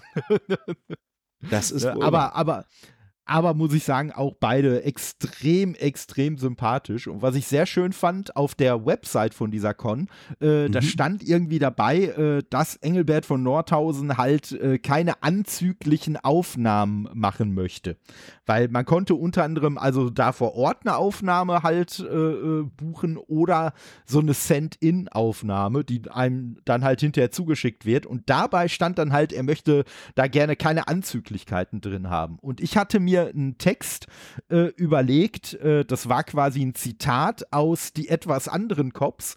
Und ja. äh, das habe ich halt, das habe ich halt so ein bisschen angepasst. Also so das Originalzitat ist so lose zitiert, ist halt, äh, wenn ich euch beide sprechen sehen will, dann schiebe ich euch die Hand in den Arsch und benutze euch als Handpuppe. Und da habe ich mir gedacht, also wenn irgendein Satz zu einem Podcast passt, dann doch der. Und dann habe ich da halt draus gemacht, Toddes Nerdcast. Wenn ich Todde reden hören will, schiebe ich ihm die Hand in den Arsch und benutze ihn als Handpuppe. Und dann kam aber halt dieser Satz mit, oh, keine Anzüglichkeiten, wo ich mir gedacht mhm. habe, ja, wahrscheinlich wird es nicht so gemeint sein, aber ganz ehrlich, wenn ich in den Arsch durch hinten rein ersetze, dann äh, funktioniert das immer noch gut genug. Also, ja, ne? ja. und das habe ich ihm aber dann auch gesagt vor der Aufnahme. Und das Schöne war, er hat natürlich den Text dann so gelesen, wie ich den auch geschrieben habe, hat dann aber hinterher noch ein ganz genüssliches Motherfucker dahinterher gesetzt. oh je. das, das fand ich doch, das fand ich doch sehr schön. Also das glaube ich. Ja, und ne, Santiago Ziesma halt sowieso auch mega, mega nett, mhm. mega freundlich und so. Auch wirklich ganz begeistert über die, über die anderen Sprecher, Sprecherinnen, die mit dabei waren, gesprochen. Also da war auch eine, eine jüngere Kollegin dabei, äh, äh, wo ich sag mal, vielleicht jemand, ein, ein geringerer äh, Kollege hätte sie vielleicht einfach unter den Tisch fallen lassen. Aber nein, ne, so mit diesen ganzen Größen, hier Peter Flechtner war auch dabei, Sven Plate mhm. und so. Ne, und trotzdem, nein, ihm war es auch wichtig, auch nochmal darauf hinzuweisen, dass sie ja auch schon wirklich ganz tolle Rollen hatte und alles. Und äh, ne, fand ich wirklich sehr, sehr nett. Also, Was das angeht, so, das äh, kann ja. ich auch ta äh, tatsächlich bestätigen. Also gerade in den Synchronkreisen arbeiten ganz, ganz tolle, mhm. liebevolle Kollegen. Äh, natürlich sind es nicht alle, aber wirklich die, die allermeisten.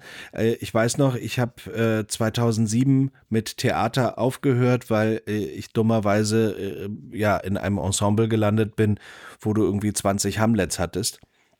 Ei, und äh, das macht dann einfach keinen Spaß. Also ja. im Synchron, ich habe das sehr, sehr häufig erlebt, wenn, äh, wenn Kollegen um dieselbe Rolle gecastet wurden und einer hat sie gekriegt, dass dann der andere einfach nur gesagt hat, hey, Hauptsache es bleibt in der Familie.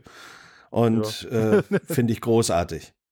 Ja, oder was ich auch schon, schon häufiger mal gehört habe, natürlich aus äh, zweiter Hand, aber ne, mhm. dass halt, wenn, wenn jemand einen Stammsprecher hat, ne, gerade natürlich bei Filmen oder Serien oder so, jemand hat einen Stammsprecher oder wird ein anderer Sprecher, äh, dem wird dann die Rolle angeboten, ne, dass der dann im Zweifelsfall erstmal bei dem Stammsprecher anruft und sagt, du, ja. mir ist da gerade die Rolle von dir angeboten worden, äh, was ist denn da los? Und ne, halt sich auch dann erstmal so das Okay abholt, äh, im Zweifelsfall, dass er dann in dem Fall die Rolle spricht sprechen darf.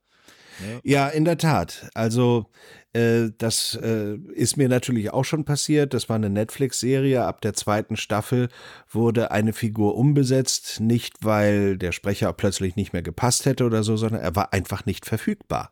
Der war, äh, hat mhm. über mehrere Monate einfach, äh, der ist ins Ausland gegangen und war nicht, nicht greifbar und natürlich sollte die nächste Staffel vertont werden. Also hatte ich dann seine Rolle übernommen. Als er dann später da, äh, ja. dazu kam, habe ich mich natürlich auch noch mit ihm ausgetauscht. Also die Rolle hat er nicht wiederbekommen. Aber ähm, ich habe mich bei ihm bedankt, dass ich, dass du, ich, äh, ich weiß noch, äh, die Regisseurin und ich, wir haben immer gesagt, äh, wenn ich ins Studio kam, und das Wichtigste, wie würde Tobi Schmidt das sprechen? Ja. Also Tobi Schmidt habe ich beerbt. Und ja. Äh, ja, es war für ihn vollkommen okay. Er sagt, ja, ich war hier nicht da, was soll man machen? Und ja äh, ja, wie ich schon sagte, es ist also super sportlich alles miteinander. Ich bin sehr stolz darauf, dass, die, dass, dass niemand wirklich gemerkt hat. Also es wird ja mhm. in Foren auch immer gern sofort geschrieben, so, ja, da, ab da und da ist der und der ausgewechselt worden. Was war da los? Und es hat niemand ein Wort darüber verloren. Und ich habe gedacht, so, yes. Deshalb verrate ich dann, jetzt auch ja. nicht, was es war. nee, nee. War, also jetzt, zumindest ja habe ich jetzt schon mal den Link dabei, Tobi Schmidt. Tobi Schmidt, irgendeine Serie, Tobi Schmidt. Mhm, mhm, mhm. genau. Aber ich sage es nicht. Ich muss sagen, ich muss sagen, mir, mir ist sowas, mir ist sowas einmal aufgefallen und da ist der Clou, dass es da gar nicht so war. das ist nämlich, die, die Älteren unter euch werden sich noch an eine schrecklich nette Familie erinnern. Und ich bin irgendwann, bin ich fest davon überzeugt gewesen, dass Ed O'Neill einen anderen Sprecher bekommen hat, weil der auf einmal so anders geklungen hat. So, Ne? Ah, Wahrscheinlich, ja, okay. ne, so, aber ich konnte bisher nichts rausfinden, dass da irgendwann der Sprecher mal gewechselt hätte. Von daher gehe ich einfach davon aus, was weiß ich, vielleicht in einem anderen Studio aufgenommen oder vielleicht einfach aus, aus eigenen Gründen die Rolle so minimal stimmlich anders angelegt oder so, bisschen anders chargiert. Also irgendwas wird es gewesen sein, sein, aber ich ja, aber ich war mir halt sicher, der klingt jetzt nicht mehr so wie in der anderen Staffel. Das muss ein anderer Sprecher sein. mhm. Nee. Vielleicht eine andere Tagesform oder einfach ein anderer Ansatz ja. der Rolle. Ja, kann ja, alles sein. Anderer Regisseur vielleicht. Ne? Ja. Also, ja. Das, das, kann ja, das kann ja alles dann mal passieren. Ja, nee. Aber mir ist auch vorhin noch mal aufgefallen, ja. ähm, der, der Kollege, äh, mir fällt jetzt leider gerade der richtige Vorname nicht ein, aber äh, dein, dein Vorgänger als Nathan. Äh, Thorsten Münchow. Genau der spricht ja, ich glaube, entweder hat er im ersten äh, Teil bei äh, Spider-Man Miles Morales den äh, Miles Morales, glaube ich, gesprochen, oder jetzt bei dem neuen Spiel. Da bin ich nicht mehr, bin ich mir nicht ganz so sicher. Aber ich habe da mal auch so ein bisschen, bin ich da auch mal so die Rollen ein bisschen durchgegangen und mhm. habe irgendwo äh, habe ich den Namen da auf jeden Fall auch mal gesehen. Also vielleicht hat er auch was ganz anderes gesprochen und äh, aber auf ja, jeden Fall er ist auf jeden Fall gut dabei, das kann man sagen. Er steht ja, ja. auch vor der Kamera, er dreht ja und äh, ja. also ist äh, ich habe das neulich mal gehört, da hat mich dann jemand gefragt, äh, was ich denn beruflich mache. Ich sage, ja, ich bin Synchronsprecher und äh, ich hoffe, das und was machen Sie sonst Studio noch? Gefragt. Nee, und äh, dann war die Frage, und was machen Sie sonst noch? So, so von wegen, was machen Sie denn tagsüber? Ja. Dachte, ja, tagsüber versuche ich das auch. Ähm. Schön. Ja, und äh, es ging aber auch noch weiter in dem Gespräch. Dann äh, kam später dann auch so die, äh, Sie sind synchron. Ich dachte nur richtige Schauspieler werden Synchronsprecher. ich dachte so, ja, es das, wird nicht Das besser. ist ja ein nettes Kompliment. ja, also ich habe ich hab's, ich hab's äh, der Dame nicht krumm genommen, aber äh, ja. ich dachte auch so, mh, mm, ja,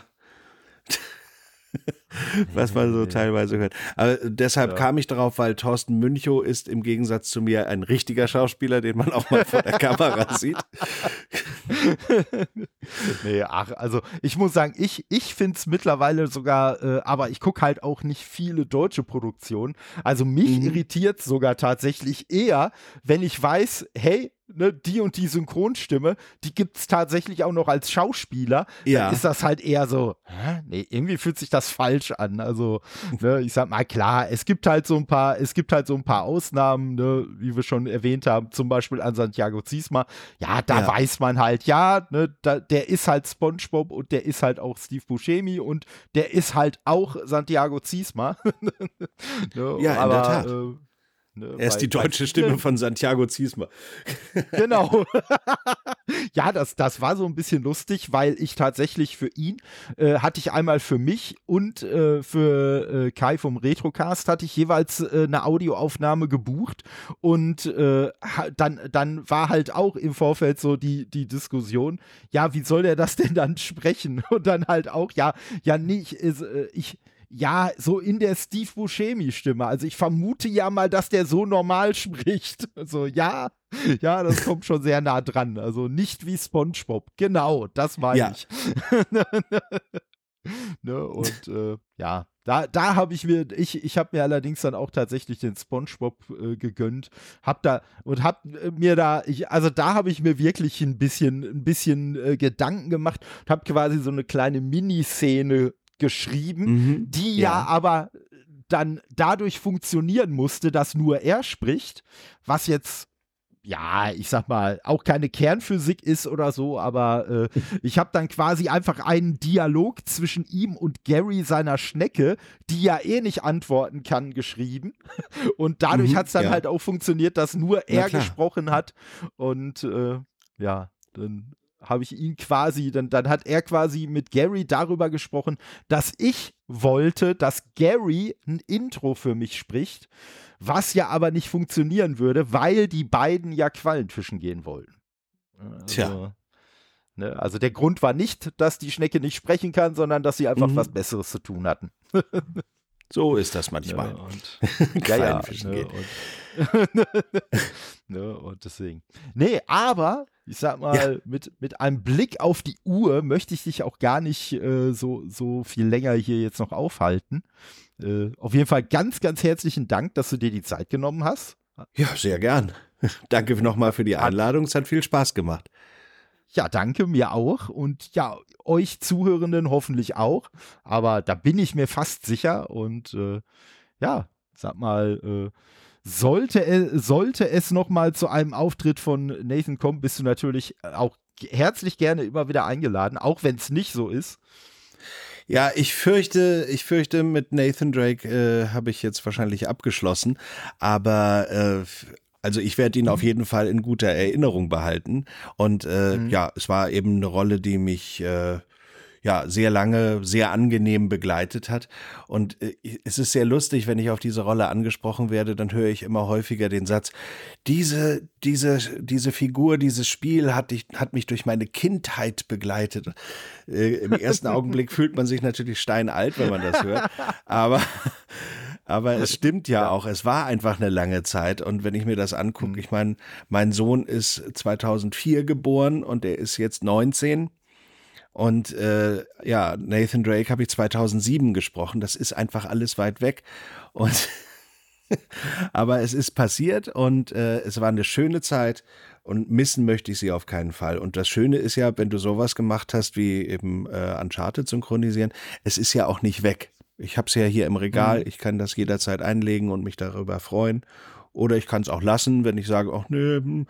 aber wie gesagt, es ist so, wie wenn man ein Fotoalbum zur Hand nimmt. Ja. Ja, und ne, wie gesagt, ich, ich freue mich halt auch, weil, na, auch so mhm. wie jetzt bei dir, kommen mir halt wirklich häufig so die Ideen, hey, wen könnte man denn mal einladen, ne, wenn man dann tatsächlich selber was spielt und sich denkt, hör mal, diese Stimme habe ich jetzt 20 Stunden lang äh, mehr oder weniger permanent in den Ohren gehabt. So wäre doch eigentlich ja. auch mal cool, sich mit dem Menschen hinter dieser Stimme zu unterhalten. Hm. Ja, ich, ich hoffe, es hat Spaß gemacht. Ich hoffe, es war interessant. Auf jeden Fall, auf jeden Fall. Sehr, ja, ganz herzlichen Dank und äh, ja, euch Zuhörenden, wie gesagt, auch. Und ich sage dann mal bis demnächst bei Tolles Nerdcast. Ciao. Auch von mir. Ciao.